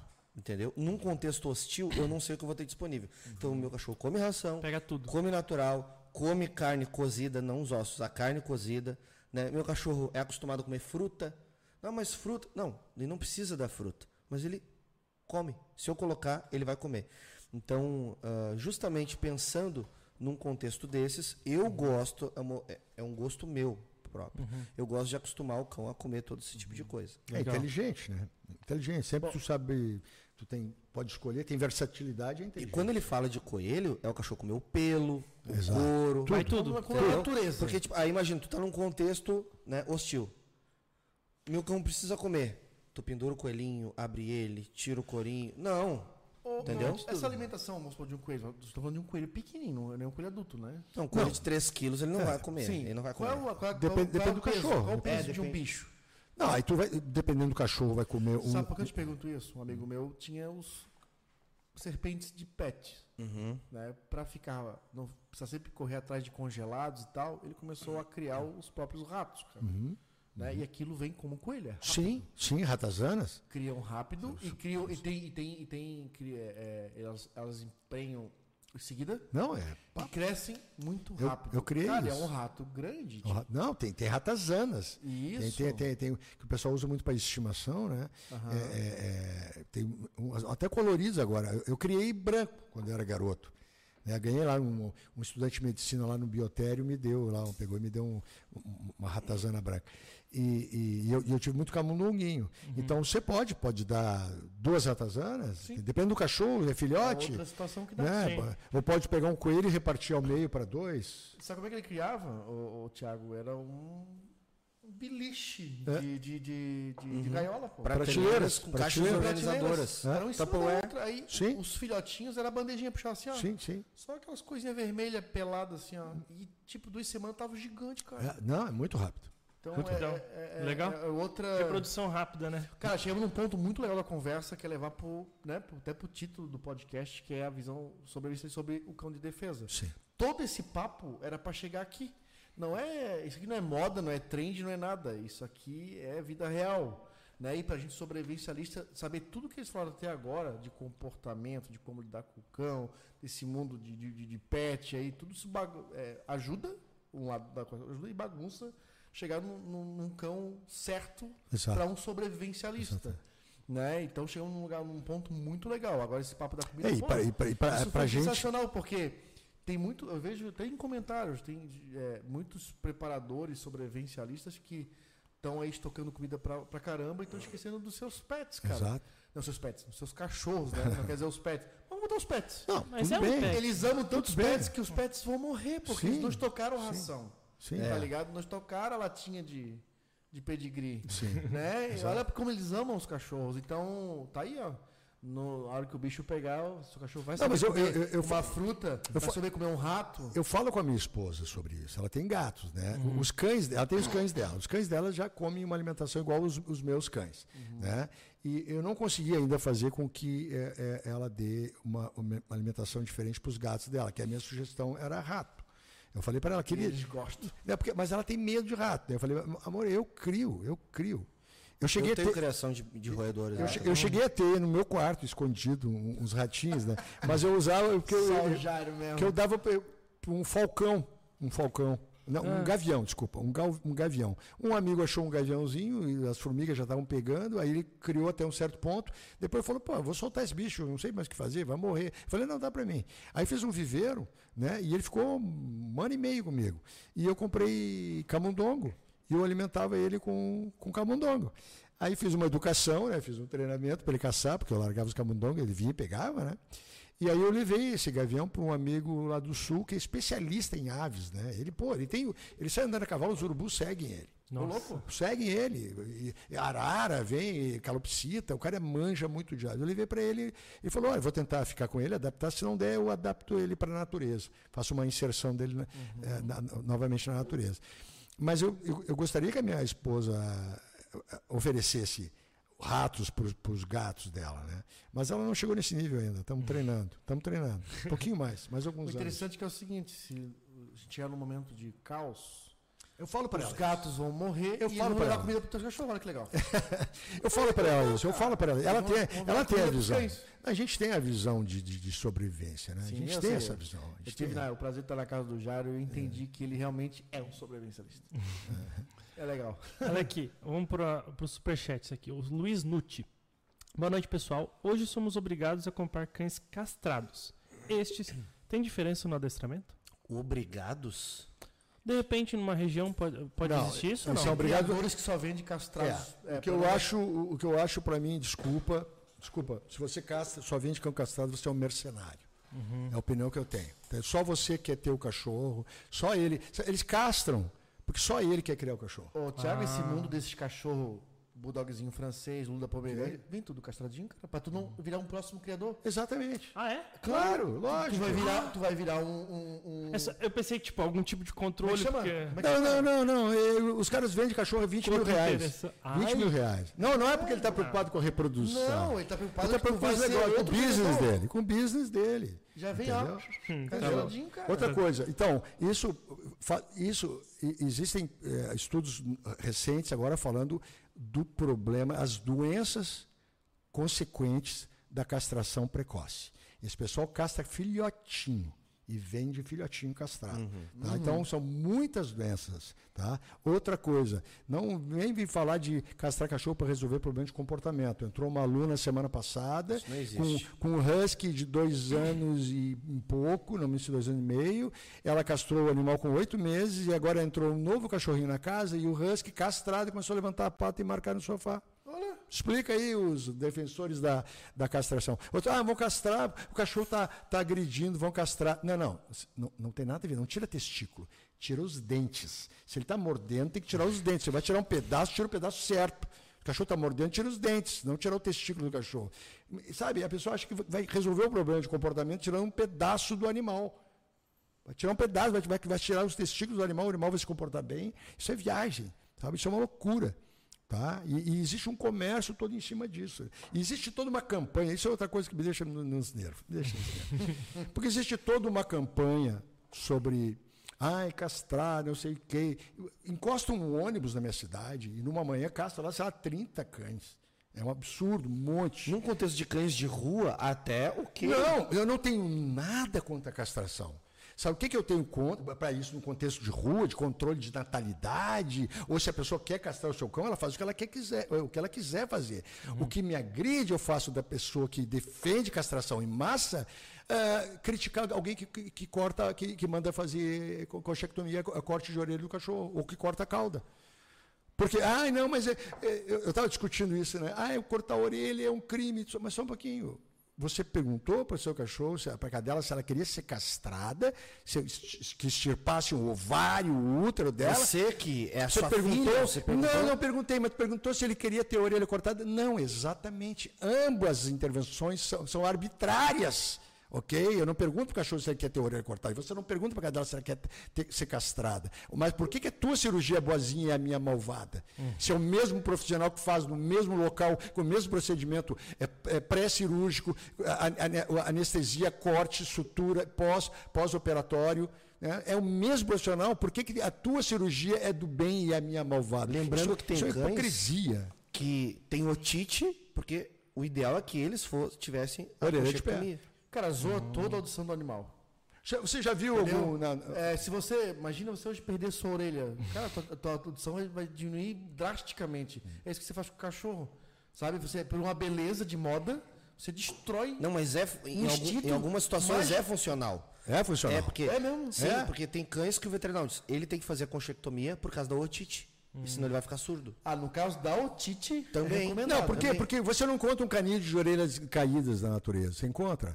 Foi Lo- selecionado. Lobo, coiote, é, é, é, dingo, raposa, cão selvagem africano, é tudo assim. Né? Tá. E, e esses, e- e- mas mas o, o- o que eu quero dizer é o seguinte: o, o meu ponto é que tem pessoas que, que- que- que querendo impor, impor a política deles, dizendo o que, que você pode e o que não pode fazer com o seu cachorro. Você tá entendendo? E o o maior problema é que quem cria as leis, quem não entende nada de cachorro. Sim. Não, bom, E não consulta quem entende. Independente do certo e do errado, porque o cachorro não tem, não, né? não tem ordem sobre isso, Hum. é, o problema da castração é, precoce vai trazer Não, problema pro bicho. não, com- isso com certeza. Não, isso, eu não sou veterinário. do nosso amigo, eu sou, né? eu sou- É, na, no, no adestramento dá diferença? Um cachorro castrado e outro não? se ele tu entende, comportamento, né? se tu entende que o animal, por, por, por restrição hormonal, né, o animal vai sofrer uma restrição hormonal, né? não é só a capacidade de reproduzir, ele, vai ser, ele, ele pode apresentar problemas de comportamento. Então, hoje estudos mostram que existem problemas de, de agressão, né, é, é, que são mais frequentes em cães que são castrados. Eu, eu tenho no YouTube, no YouTube, eu tenho um, um vídeo que eu legendei, é de uma veterinária, eu não sou veterinário, eu legendei de uma veterinária que defendia castração, castrou muitos cães e, e voltou atrás. Ela chora na entrevista, né, e ela falando do, do- do malefício, dos males que a castração precoce o- ah, ocasiona nos cães. Porque você priva o animal, priva o animal de- de- de- eh, de hormônios prejudica até o desenvolvimento do animal. Tem uma, tem uma idade certa. Agora, não é que vai afetar o comportamento, assim, dificultar o adestramento. Eu não posso adestrar um cachorro ah, castrado. Não, não é isso. É, ah, ah, ele é castrado não pode ser adestrado. Não. Agora, se- a, a privação de hormônios vai afetar o comportamento do cachorro. Ah, entendi. Ok? Hein, Jair, tem uma idade certa que, é, é, pra castrar cachorro, cara? Ah. que, não, causa esses malefícios no, animal? Para mim, a castração seria, se- no caso, tipo assim, a cachorra tem um problema de útero, uma infecção uterina, irreversível, não pode ser tratada, vai ser obrigado a ser tratado. Ah, vai ser obrigado a castrar. Beleza. Para mim, castração em caso de doença. Doença. Não, não, não- eu não vou... Qual é o motivo que me levaria a castrar o cachorro? Melhorar o comportamento? Isso é lenda. Tá. Eu levaria ah, para que não se reproduza. Pô, pelo amor de Deus, um é o mínimo, você tem que ser responsável pelo, pelo seu cachorro. E, e separ- a fêmea entra no cio duas vezes por ano e ela fica ali 21 dias no período do cio. Quer dizer que o animal não vai cruzar se você for o mínimo de dono responsável. Entendeu? Então eu não vejo motivo nenhum para castração no cachorro a não ser doença. Doença, o animal doente. Vou, vou ser obrigado a castrar porque o animal está, sei lá, câncer no útero, né? câncer no testículo, beleza. Né? Mas aí o pessoal fala, não, se você castrar o cachorro, tirar o testículo, ele nunca vai ter câncer de testículo. Puxa, verdade? Juro? Pô, agora, agora eu fiquei fã. Agora eu fiquei fã. E, e para ele não ter câncer no cérebro? Uma próxima pergunta aí. O Thiago Alves mandou aqui: é possível treinar pequenas raças para guarda, como Beagle, eh, Terrier brasileiro, Pinscher, junto com a raça grande na mesma casa? O podcast está top, ótima condição e conhecimento. Valeu. Então, Valeu. existem raças que foram selecionadas para proteção, ok? Ah, agora eu vou, vou fazer uma analogia aqui. Você prefere uma pistola no tamanho padrão? Ou você, primeiro, como você manuseia? Como, como vai ser a sua empunhadura com uma pistola desse tamanho? Como vai ser a sua empunhadura? Como vai ser o seu saque? Entendeu? A gente sabe que o porte velado não vai ser problema nenhum. Bota Né? na, bota na boca. Exatamente. Então, agora a questão é a seguinte: existem raças que foram selecionadas para isso. Agora, existem raças de porte médio. Por exemplo, ah, um American Staffordshire Terrier, ele tem 25 quilos, 23 quilos, entendeu? Então, ele é um cão médio, né? E é um dos médios mais leves. Existem cães da raça Malinois com 23, 24 quilos. Né? Para uma proteção pessoal, o cão tendo, tendo uma alta capacidade neurológica e bem treinado, ok, ok. Agora, Beagle, esses, um Dálmata, eh, existem rara- raras exceções de indivíduos com predisposição e que você pega aquele indivíduo e se pode comparar até com um pastor alemão. Mas, tipo, isso isso é um em um bilhão. Tá? Então, se você procura um É porque cão não é para ser, né? É, porque não é não ser. foi Um- selecionado um isso. é caça, não é, não é para isso. Pode mas, mas a minha tia tem uma amiga da faxineira que tem um, entendeu? Sempre vem as É exceções. exceção, é isso. É, então É exceção. Então, procure um- uma raça que você goste, é gosto pessoal, e dentro da raça procure o indivíduo que vai te atender. Lembrando que raça não é garantia de temperamento, tá? Você precisa dentro de uma raça escolher um indivíduo que vai atender a sua necessidade. E quem vai te orientar sobre isso é o criador e ou treinador. Boa. O Bruno Bessa mandou aqui. Como eu faço para entrar em contato e comprar um cachorro adestrado por vocês? arroba treinadornick no Instagram. O link da Bill você entra em- direto no WhatsApp em contato com a Franciele, tá? E você consegue ver bastante material no YouTube, arroba treinadornick também. Massa. Massa. O Caleb Castro. Qual cachorro é mais interessante para te acompanhar em trilhas e acampamentos? Particularmente, eu gosto muito do pastor alemão. É um bom cachorro. Pô, pastor, o deslocamento dele é fácil, tem uma, uma, uma, uma passada diagonal. Desculpa. E é um super cão. Eu gosto. Pastor, linhagem de trabalho. Não aquele escorregador. Não, linhagem de Dromedário. trabalho. Que é um pastor alemão, linhagem de trabalho, um baita cachorro, já tive, né? E é um animal é, de um bom tamanho, só a presença dele ela já, já intimida, né? Ele cobre longas distâncias com facilidade. O cachorro bom para trotar também ao lado de uma bicicleta, né? É um bom cachorro, é um bom cachorro. Já eu vi um vídeo é, no YouTube, nossas, nossas pesquisas aí, né? A gente vive pesquisando vídeos do mundo para tirar ideia, obviamente, acho que todo mundo faz isso, né? E a gente viu um vídeo do. Acho que até a gente viu aqui, né? eu Acho que foi o Júlio, não sei se foi eu que vi. O cara tirando dois cabritão do carro, botou as bolsas dos cabritos. Bah, eu vi aqui. ó. E botou um pastor alemão com a bolsinha também, será um, será dois, ah, para fazer uma trilha, subir uma montanha, fazer um acampamento. Muito- levou- muito show. Os animais levaram Muito show. todos os recursos de comida. Muito legal. Legal. A pergunta é, é, a resistência desse animal, um cabrito sobe muros se deixar. Assim, mas o, o- o pastor alemão, é, ou qual cachorro tu indica que tenha uma resistência de longa distância e inclinação? Não, um, um- pastor alemão tem. A, a questão é a resistência ao peso que me preocupa. Ah, tá. Tá, por causa que o cabrito, é, é- o cabrito é tipo assim, Ele tem- é- é- entre aspas, é um cavalinho, né? entre aspas, é como um cavalinho, né? Então ele, ele suporta melhor o pelo, o, o peso, né? Já o cachorro, então o que me preocuparia não é o deslocamento à, à distância, mas qual é o, o peso que ele que ele vai. Não, não, sei sim. No Carregar. caso ali. Mas foi- não, ele cobre longas distâncias. Não foi nem pelo peso, tá? Ele deve ter botado provavelmente a ração da própria ração Aham. que ele ia comer. Não, Foi- quilômetros. Foi, foi um alforgezinho bem. bem né? Vai caminhar como os ca- cabritos. Os cabritos foram cangados porque são animais de carga. São animais de carga. Já, for, já sempre foram usados, e muitas cidades interior já usa cabrito Sim. em pequenas, Carrocinhas, em pequenas carro- carroças. É, é, tá? exato, exato. Cara, eu fico impressionado. É, deixa eu aqui, né? é, falando aqui em off, né? Eu fui fazendo um passeio na casa do. do, do, do, do, do- Porra, meu babaqui aqui, tá chegando a hora do cansaço. Ah, o André, que é um maquinista é, que fez um serviço pra gente em terraplanagem, e ele tem dois cabritos de estimação. Não é de estimação, pet. Estimação porque ele gosta, Gosta dos bichos. Ah, eu gosto. Cara, na boa, cara. Dá três cachorros desse. Sim. É um cabrito gigante. Sim. Ah, é? Eles são fora da curva, eles são Vê a, irmãos. vê a raça. Pensa no bicho grande. Vê a raça pra mim. O galho não é aquele galho só que vai pra trás. Ele faz. Ele parece um antílope, faz rosco assim e vai. Eu quero também. Pô, vê pra mim. Eu, agora eu eu, vê pra mim. Eu tenho, eu tenho cabra. Comprarei. É fantástico. Eu sou, eu sou apaixonado por cabra. É um bicho Cara, depois do cachorro, vê- acho que é a cabra que eu gosto. A junta de cabrito dele, tu vai ficar. Puxa, é Eu, lindo. vou- eu mandei foto pro Gelo. E puxa a carrocinha? Ele tem. Ah, um carro, tipo bom. carro de boi. Carrinho de boi.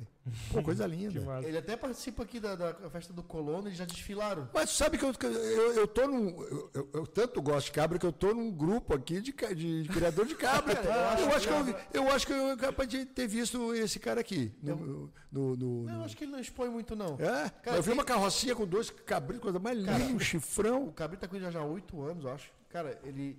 É ali, ele trata, é, é brother, é o enfeite dele ali. Não, muito ele legal. tem um- realmente um apego pelos bichos. Sabe, esses cabritos que são, nunca vão, nunca Sim, vão, nunca sim, vão pra panela. sim, sim. Eles vão morrer de velho. São animal de E eu fiquei impressionado quando vi os bichos porque eles são enormes, cara.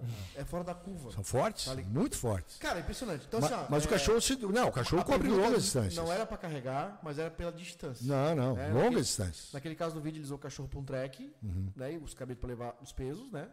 E o cachorro é, botou uma fogezinha para dar uma, uma temática, Sim, né? sim. Não, Não. precisaria. Não, cara, longas Tu distâncias. sabe que raça é aquele cachorro do, do sozinho, na, sozinho na trilha? Não sei. Era, uma- era um cachorro na pegada do teu grandão. Não, não sei o que Tem um dizer. canal chamado Sozinho na Trilha, um gaúcho que vive sozinho na trilha. E ele fazendo não sei qual foi a montanha que ele andou, ele achou um cachorro perdido, pô. E o cachorro virou brother dele. Olha aí. Fez várias trilhas, um cachorro de porte grande, cara. Não, não entendo de cachorro, então não sei cachorro que é. Veja lá, o cachorro morreu ano passado e Sim. foi uma comoção danada. O cachorro é. é- E, eis um, Foi legal eis uma companhia boa para trilha, um cachorro, tá? Porque eh, trilhas são coisas. Eu já fiz várias trilhas eh, aqui na, na ilha, né? Várias trilhas, é muito divertido. É muito mas pode ser algo perigoso também, tá? Aco- aco- Acontecem coisas em, tri- em trilhas, né? Principalmente com mulheres sozinhas, né? De encontrar alguém alcoolizado, alguém drogado, fugitivo, o cara foge e se esconde no mato e tenta pescar lá no mar e tal. Então, cães Cães são uma ótima companhia para quem quer fazer uma trilha. Para inclusive proteger de um animal. Eu, eu já fiz trilha Eu, fiz, eu conto uma história que eu estava que num sítio que eu tinha lá em Santo Antônio da Patrulha. Eu comprei um muro de pedras. Um muro, um, um muro de pedra antigo, aqueles, aqueles muros de pedra, sabe? Eu comprei o um muro para fazer uma casa lá. E o cara me trouxe as pedras de carreta, com uma junta de bois. Tá? E eu passei o fim de semana todo selecionando as pedras, né? Pedras maiores, pedras menores, para fazer a fundação e tal. Pô, sábado domingo eu estava morto, né? Aí eu, tô, eu e um amigo, eu estava indo para casa assim, final de domingo, assim, acabado, e tinha os bois pastando. Eu estava com pitbull. E aí o, o, o, meu amigo falou, olha, cuidar aquele boi lá. Eu falei, eu tava cansado. Eu falei, que boi, cara? Eu tava com um facão na mão, que boi, cara. Boi vem aqui, eu dou com um facão na cabeça dele. Eu, sabe, eu, eu tava dormindo em pé, cansado, dizendo, que, que boi? E aí o boi começou a vir, começou a vir, começou e veio. E o meu amigo esperto foi subir numa árvore. E eu fiquei que um abobado ali parado. E eu aticei o cachorro, pitbull, né? E uma cena linda, assim, um pôr de sol no topo de uma montanha que dava para ver o horizonte assim, e aquele pitbull passando por baixo do boi. Mas, um, mas pensa, era um boi, aquelas junta de boi, aqueles bichos zebu, uhum. cinza, ele é acinzentado, aquela cara preta. Pensa num boi. A terra tremia e o bicho ali, é, debaixo dele, botou os boi a correr.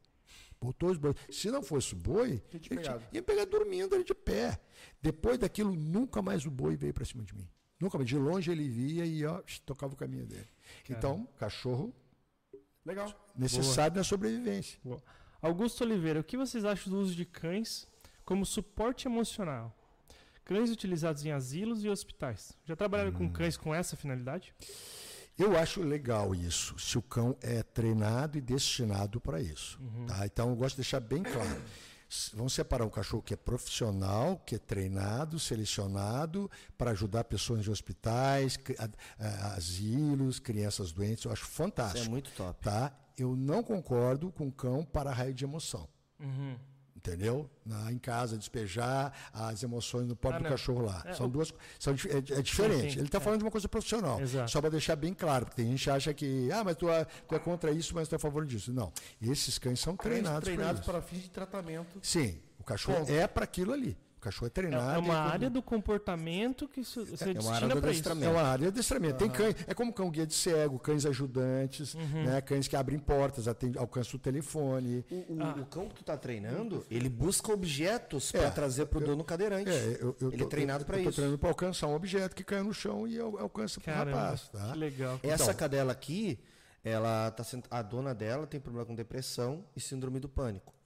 E ela também uh, tem problemas com epilepsia. Hum. É super controlada, mas tipo assim, duas vezes no ano e, ela tem epilepsia. Existe cachorro só para isso, sabia? Então, ela está sendo treinada também para isso. Está quase pra a ponto de concluir. O... Então, por exemplo, assim, uh, ela ajuda no momento né, que a mulher tem a, a, o ataque de epilepsia. E também, se isso acontece na rua, que, no caso dela, quando ela tem epilepsia, ela meio que paralisa e cai sentada no chão e, e fica em posição fetal algumas vezes. Como ela mora no Paraguai, ele é extremamente perigoso, muito mais que o Brasil. Então, ela, se isso acontece com ela, as pessoas acham que ela faleceu e vão roubar ela. Se ela tá com o cão, o cão vai ficar com ela, porque dura 60 segundos, pra cuidar dela de 120 segundos. Então o cão, ela não vai deixar ninguém se aproximar, porque ah, em um minuto dois ela vo volta a si e segue com a Isso pode dar problema com um atendimento a ela? Oi? Isso não pode dar um problema com um tipo de atendimento, algum tipo de atendimento na emergência? Ou seja, alguém, o cachorro impedir que alguém venha é. socorrer? É o outro lado. É o outro lado. É Só que a questão é a seguinte, ela já tem, ela já tem um acompanhamento médico e existe um padrão uh, com relação a esse, esse tipo de Porque ataque. Se ela tem um ataque desse na rua e tá, se ela tem um médico, uma ambulância passando, vamos tocar ele no chão, vai querer ajudar e o cachorro. Ela tá toma, ela toma medicamento. Então, quando acontece, é 60 segundos, ela levanta e vai embora. Ah, é? Padrão uhum. isso? É padrão. Isso acontece uma ou duas vezes no ano. Uhum. Entendeu? No ano. E ela toma medicamento, faz tratamento. Né? Ela disse que antes era muito pior. Sim. Então vai durar um minuto, dois. Tal. Não, não é um caso extremamente sério. Né? É uma, uma coisa que é, seria interessante, é, no, no, caso de uma, um ataque epilético, né? Que é a pessoa cai, desfalece, dependendo do tipo do, do ataque, ela vai tremer muito, dependendo do tipo do ataque, ela não vai tremer nada.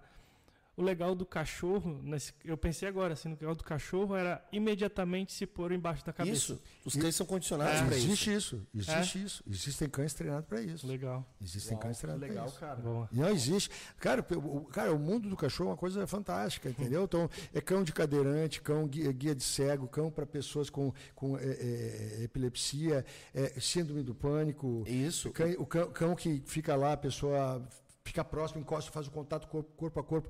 Tem um trabalho feito com cão, cão para crianças com autismo. Autismo, né? Eu chamo, né? Autismo. Isso. Crianças autistas. Exatamente. Entendeu? É, é, o cão Tem é, cães é especialistas para isso. então, o, o cão é um animal fantástico, né? Fantástico. Aqui, ó. O Carlos, se eu estou fora de casa e o meu cachorro fere ou cancela um ladrão, quais as consequências legais? Meu cão vai ser sacrifica- sacrificado? Então, Existe isso na legislação? Então, a gente tem que entender o seguinte. ah, existem diferenças de legislação de estado para estado e de município para município. Mas, em geral, entraram no seu, no seu quintal. Você- isso é importante. Você tem a placa fora, cão bravo, não entre, cão antissocial, avisando que você tem um cão bravo. Alguém entrou e o cão fez o que tinha que fazer, isso caracteriza legítima defesa. Sim. Mas abdica o cara total de um problema com processo. A gente sabe que hoje em dia vai Vai depender, um da, rolinho, vai interpre- dar um vai depender da interpretação É de quem está julgando, Então é né? igual, né? Já- Igual quem, é, igual com quem é CAC, igual quem tem porte. É. Então, mas ah, o, o- caso teria algum problema, é muito menor do que com, com quem tem porte de arma. Entendi. Porque é um animal, é um animal irracional que tomou uma atitude. Entendeu? É, muito, isso. é muito merda, né, cara? Porque o cara tem que É. É. se explicar porque ele tentou defender a vida dele. Exatamente. Da Ou esposa a família. e das né? filhas. É. É. Ou, ou- ou, no caso, muitas vezes eu deixei meus filhos em casa, já com uma idade suficiente para usar um telefone, e deixei os cães soltos para segurança, né? No pátio e cães dentro de casa, com as crianças, né? Então, é- é- é- são crianças que poderiam usar o telefone, mas não poderiam usar uma arma, né?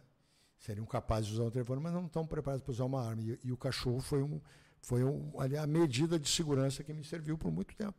Amanda. Ô, Jair, pra gente encaminhar para nossos finais aí, é, o investimento é, é muito custoso o cara é, dedicar um financeiro para treinar um cão do que ele ficar nesse, nesse, nesse, nesse risco, como era antigamente, de vai que ele seja um, seja um cão bravo, vou cortar o saco, vou botar pimenta, vou não sei o quê. Né? Tô, tô te fazendo essa pergunta considerando o que tu falou agora. Que tu saía de casa, deixava duas linhas, uma linha de frente e uma Exato. né, uma, de- uma de trás ali, na retaguarda, para cuidar da tua família. Sim. Né? Isso não é aleatório. Deixa um, um- ter um cão, vamos botar um, um pitbull, que seja, ou um pastor alemão, que eles são bons. Assim, só peguei, criei e botei lá. Só porque ele, ele, ele os, arranja os dentes para um, pra um estranho. Isso não é o suficiente. Tá correndo Não. risco. Tá, tá correndo risco. Sim. Tu confiar num cão que não tem treinamento nenhum. Não, não vou, tua eu não vou casa, né? confiar, eu não vou confiar.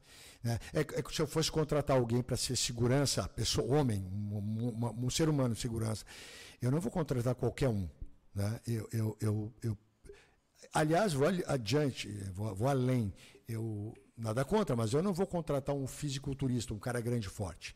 Eu prefiro um cara que não seja tão grande, tão forte, mas seja um, um faixa preta de jiu-jitsu, muay thai, boxe e tal, porque um animal, um animal, o animal é bom, né?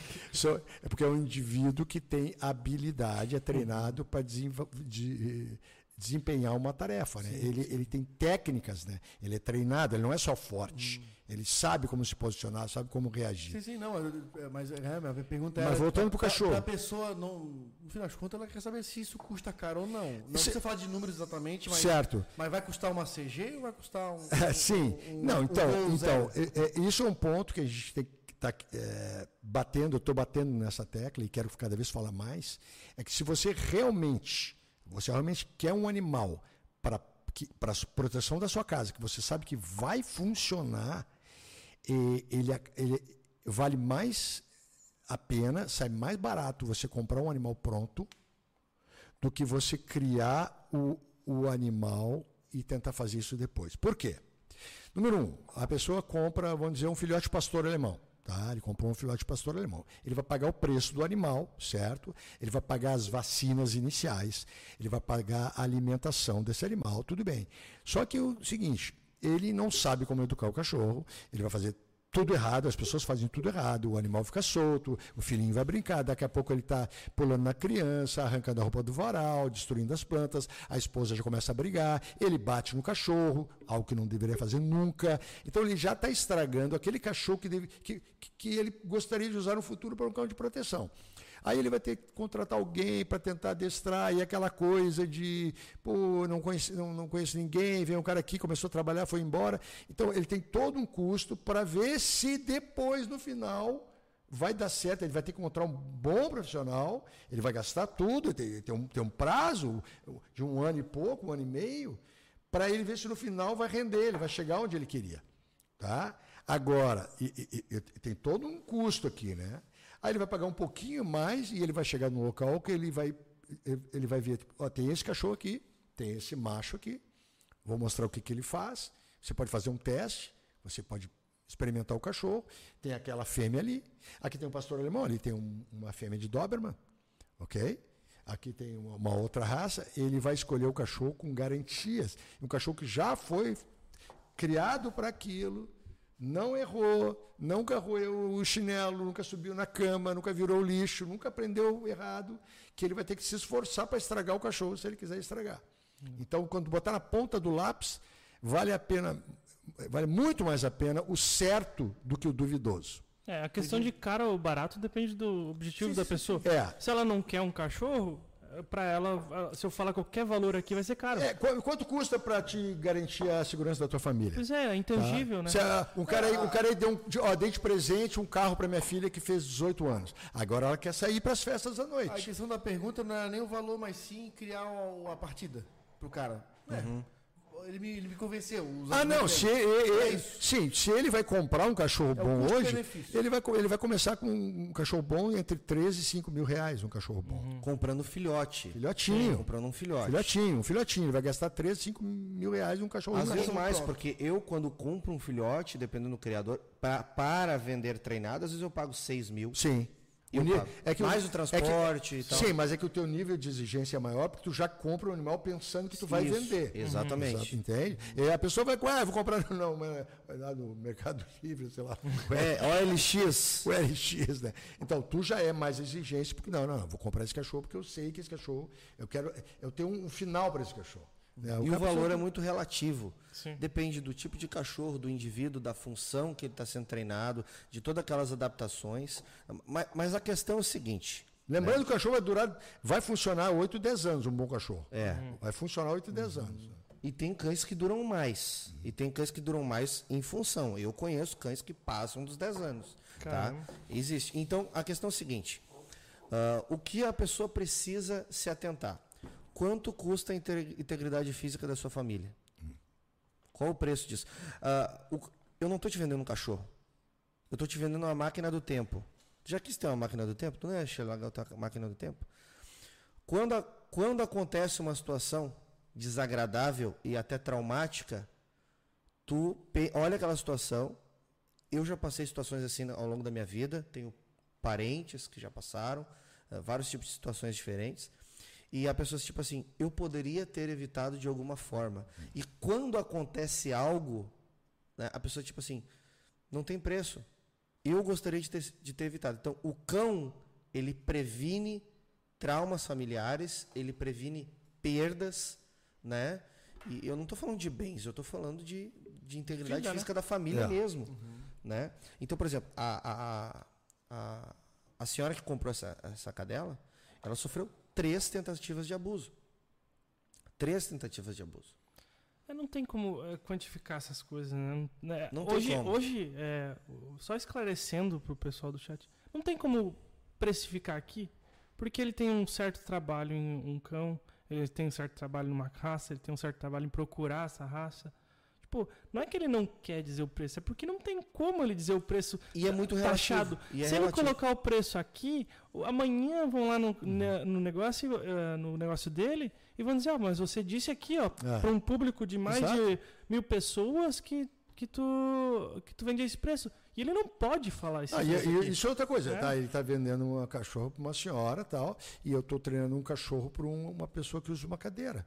São situações diferentes. Exato. Então, são situações diferentes, Sim. preços diferentes. São dedicações diferentes Dedicações, também. todo o trabalho é Total. diferente. O perfil de cão também. é Perfil diferente. tem que ser diferente, entendeu? Cara, é um trabalho, como você falou, é um alfaiate. É alfaiate. Canino, É né? cão- um, um é- trabalho personalizado. Não é, não é a linha de montagem. Não, Plim, é. Porque, plim, porque plim, os tá. donos, né, nós não somos iguais, somos muito Não, diferentes. não. Porque, É. e, e outra coisa, se um cachorro. Carro é para todo um carro, um tipo de carro é para todo mundo? Não, é, Tá, e, e se um cachorro, tipo, claro, até minha arma pode fazer de repente, mas assim, se um cachorro salvou minha vida, quanto ele valia? 50 milhões? Um Exato. bilhão? é, exatamente. Porque eu ter 50 chega nem perto bilhões hoje, valor. 50 bilhões de hoje e não acordar amanhã não faz diferença Exatamente. nenhuma vai. mim. Entendeu? Exato. Verdade. Exato, não faz sentido. Não tem como precificar esse tipo de coisa, né?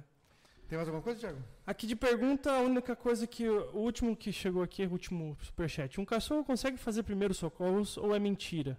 Ele perguntou na, na mensagem acima, ele falou que tinha- ele viu na internet um cachorro meio que pulando. Deve ser aquele vídeo que ele pula em Ah. cima do. do, Ah, do- fazendo... Massagem cardíaca. Ah, na- não, na minha concepção, aquilo até Ele pode, ó, é, é, tu pode treinar um cachorro a pular em cima de uma pessoa. Se Exato. aquilo ali configura uma massagem cardíaca, eu não sei. Eu não sei. É, na minha Eu- opinião, Eu nunca não, fiz massagem cardíaca em ninguém. Eu posso, eu posso ensinar um cachorro que quando uma pessoa está desacordada, ele fica pulando em cima dela. Cara, nenhum, Agora, nenhum cachorro vai dar um pulo sem pra quebrar uma costela.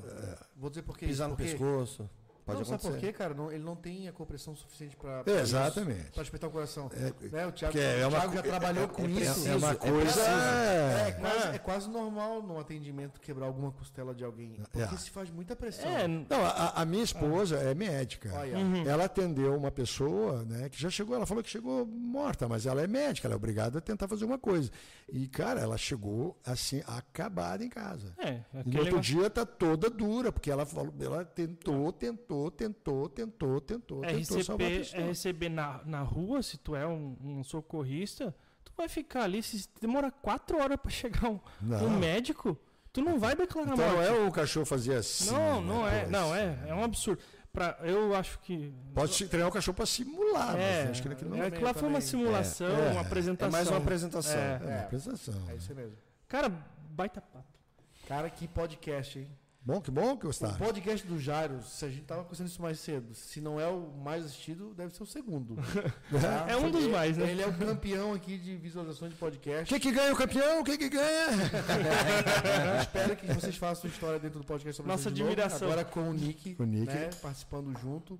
Cara, desejo um sucesso danado Obrigado. vocês. Obrigado. Pode contar com a gente se estiver por perto. Vamos bater outro papo? Bora, o pessoal gosta da É, E vocês estão convidados para o seminário aqui do lado, pelo amor de Deus. Então não tem desculpa. É, apareçam lá. Olha, do ladinho. se quiserem levar Não, mordida é, é, é, é, é, é o quê? 15 minutos, eu acho, daqui. É, 15 minutos é, daqui. 18 quilômetros, né? Aqui, como a estrada interior é devagarzinho, Hum. tem muitas curvas e, e tem um movimento grande de caminhões, a gente chega- deve levar sempre entre 30 e 40 minutos para chegar até a BR. Então, Tá. eu creio que em 50 minutos a gente está no teu local que não deve ser longe, né? Onde você falou mais ou menos para mim aqui. Eu acho que fica na metade do caminho até BR.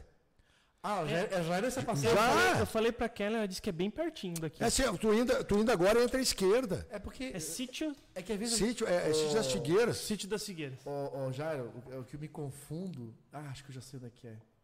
É aquela entrada para é pela- Eles fazem as evento de trans- As casamento lá. e tal. transportadoras tem turismo rural. Aham. Ali para dentro. Ah, é isso, é Putz, isso. isso é muito perto, cara. Dal- Dal- Perto demais. Dalcon, né? O Dalcon. É ali por pra ali. É pertíssimo. Boa. É porque eu confundo às vezes que Biguaçu tá lá do outro lado da BR. Biguaçu tá aqui Não. a 4 Eu, quilômetros. fa- É. eu falei pro Jairo lá, quando ele convidou, eu falei assim, ó, eu posso ir, mas eu sou obrigado a levar minha esposa, senão eu não volto pra casa. A chácara que tu foi já era parte de Biguaçu. Ah. Toda aquela rua era divisa do, do- dos municípios. Ah, ok. né? Então, é, é, nessa que Biguaçu é lá do outro lado da BR, lá no início. Não, Não. já é aqui Não, do lado, já é aqui do lado. Boa. Né? Pertinho. Então, de 16 a 18 de junho, Junho. seminário. Seminário. Se puder repetir o telefone lá. O telefone aqui, vou passar o telele. A, a minha secretária me pediu. pra A gente já vai colocar aqui embaixo, já na, na O telefone é fixa. 48 999 779984. Ó, ela botou aqui que metade das vagas já estão preenchidas. Vai ter alimentação, hospedagem, apostila de do seminário, o- no trabalho de.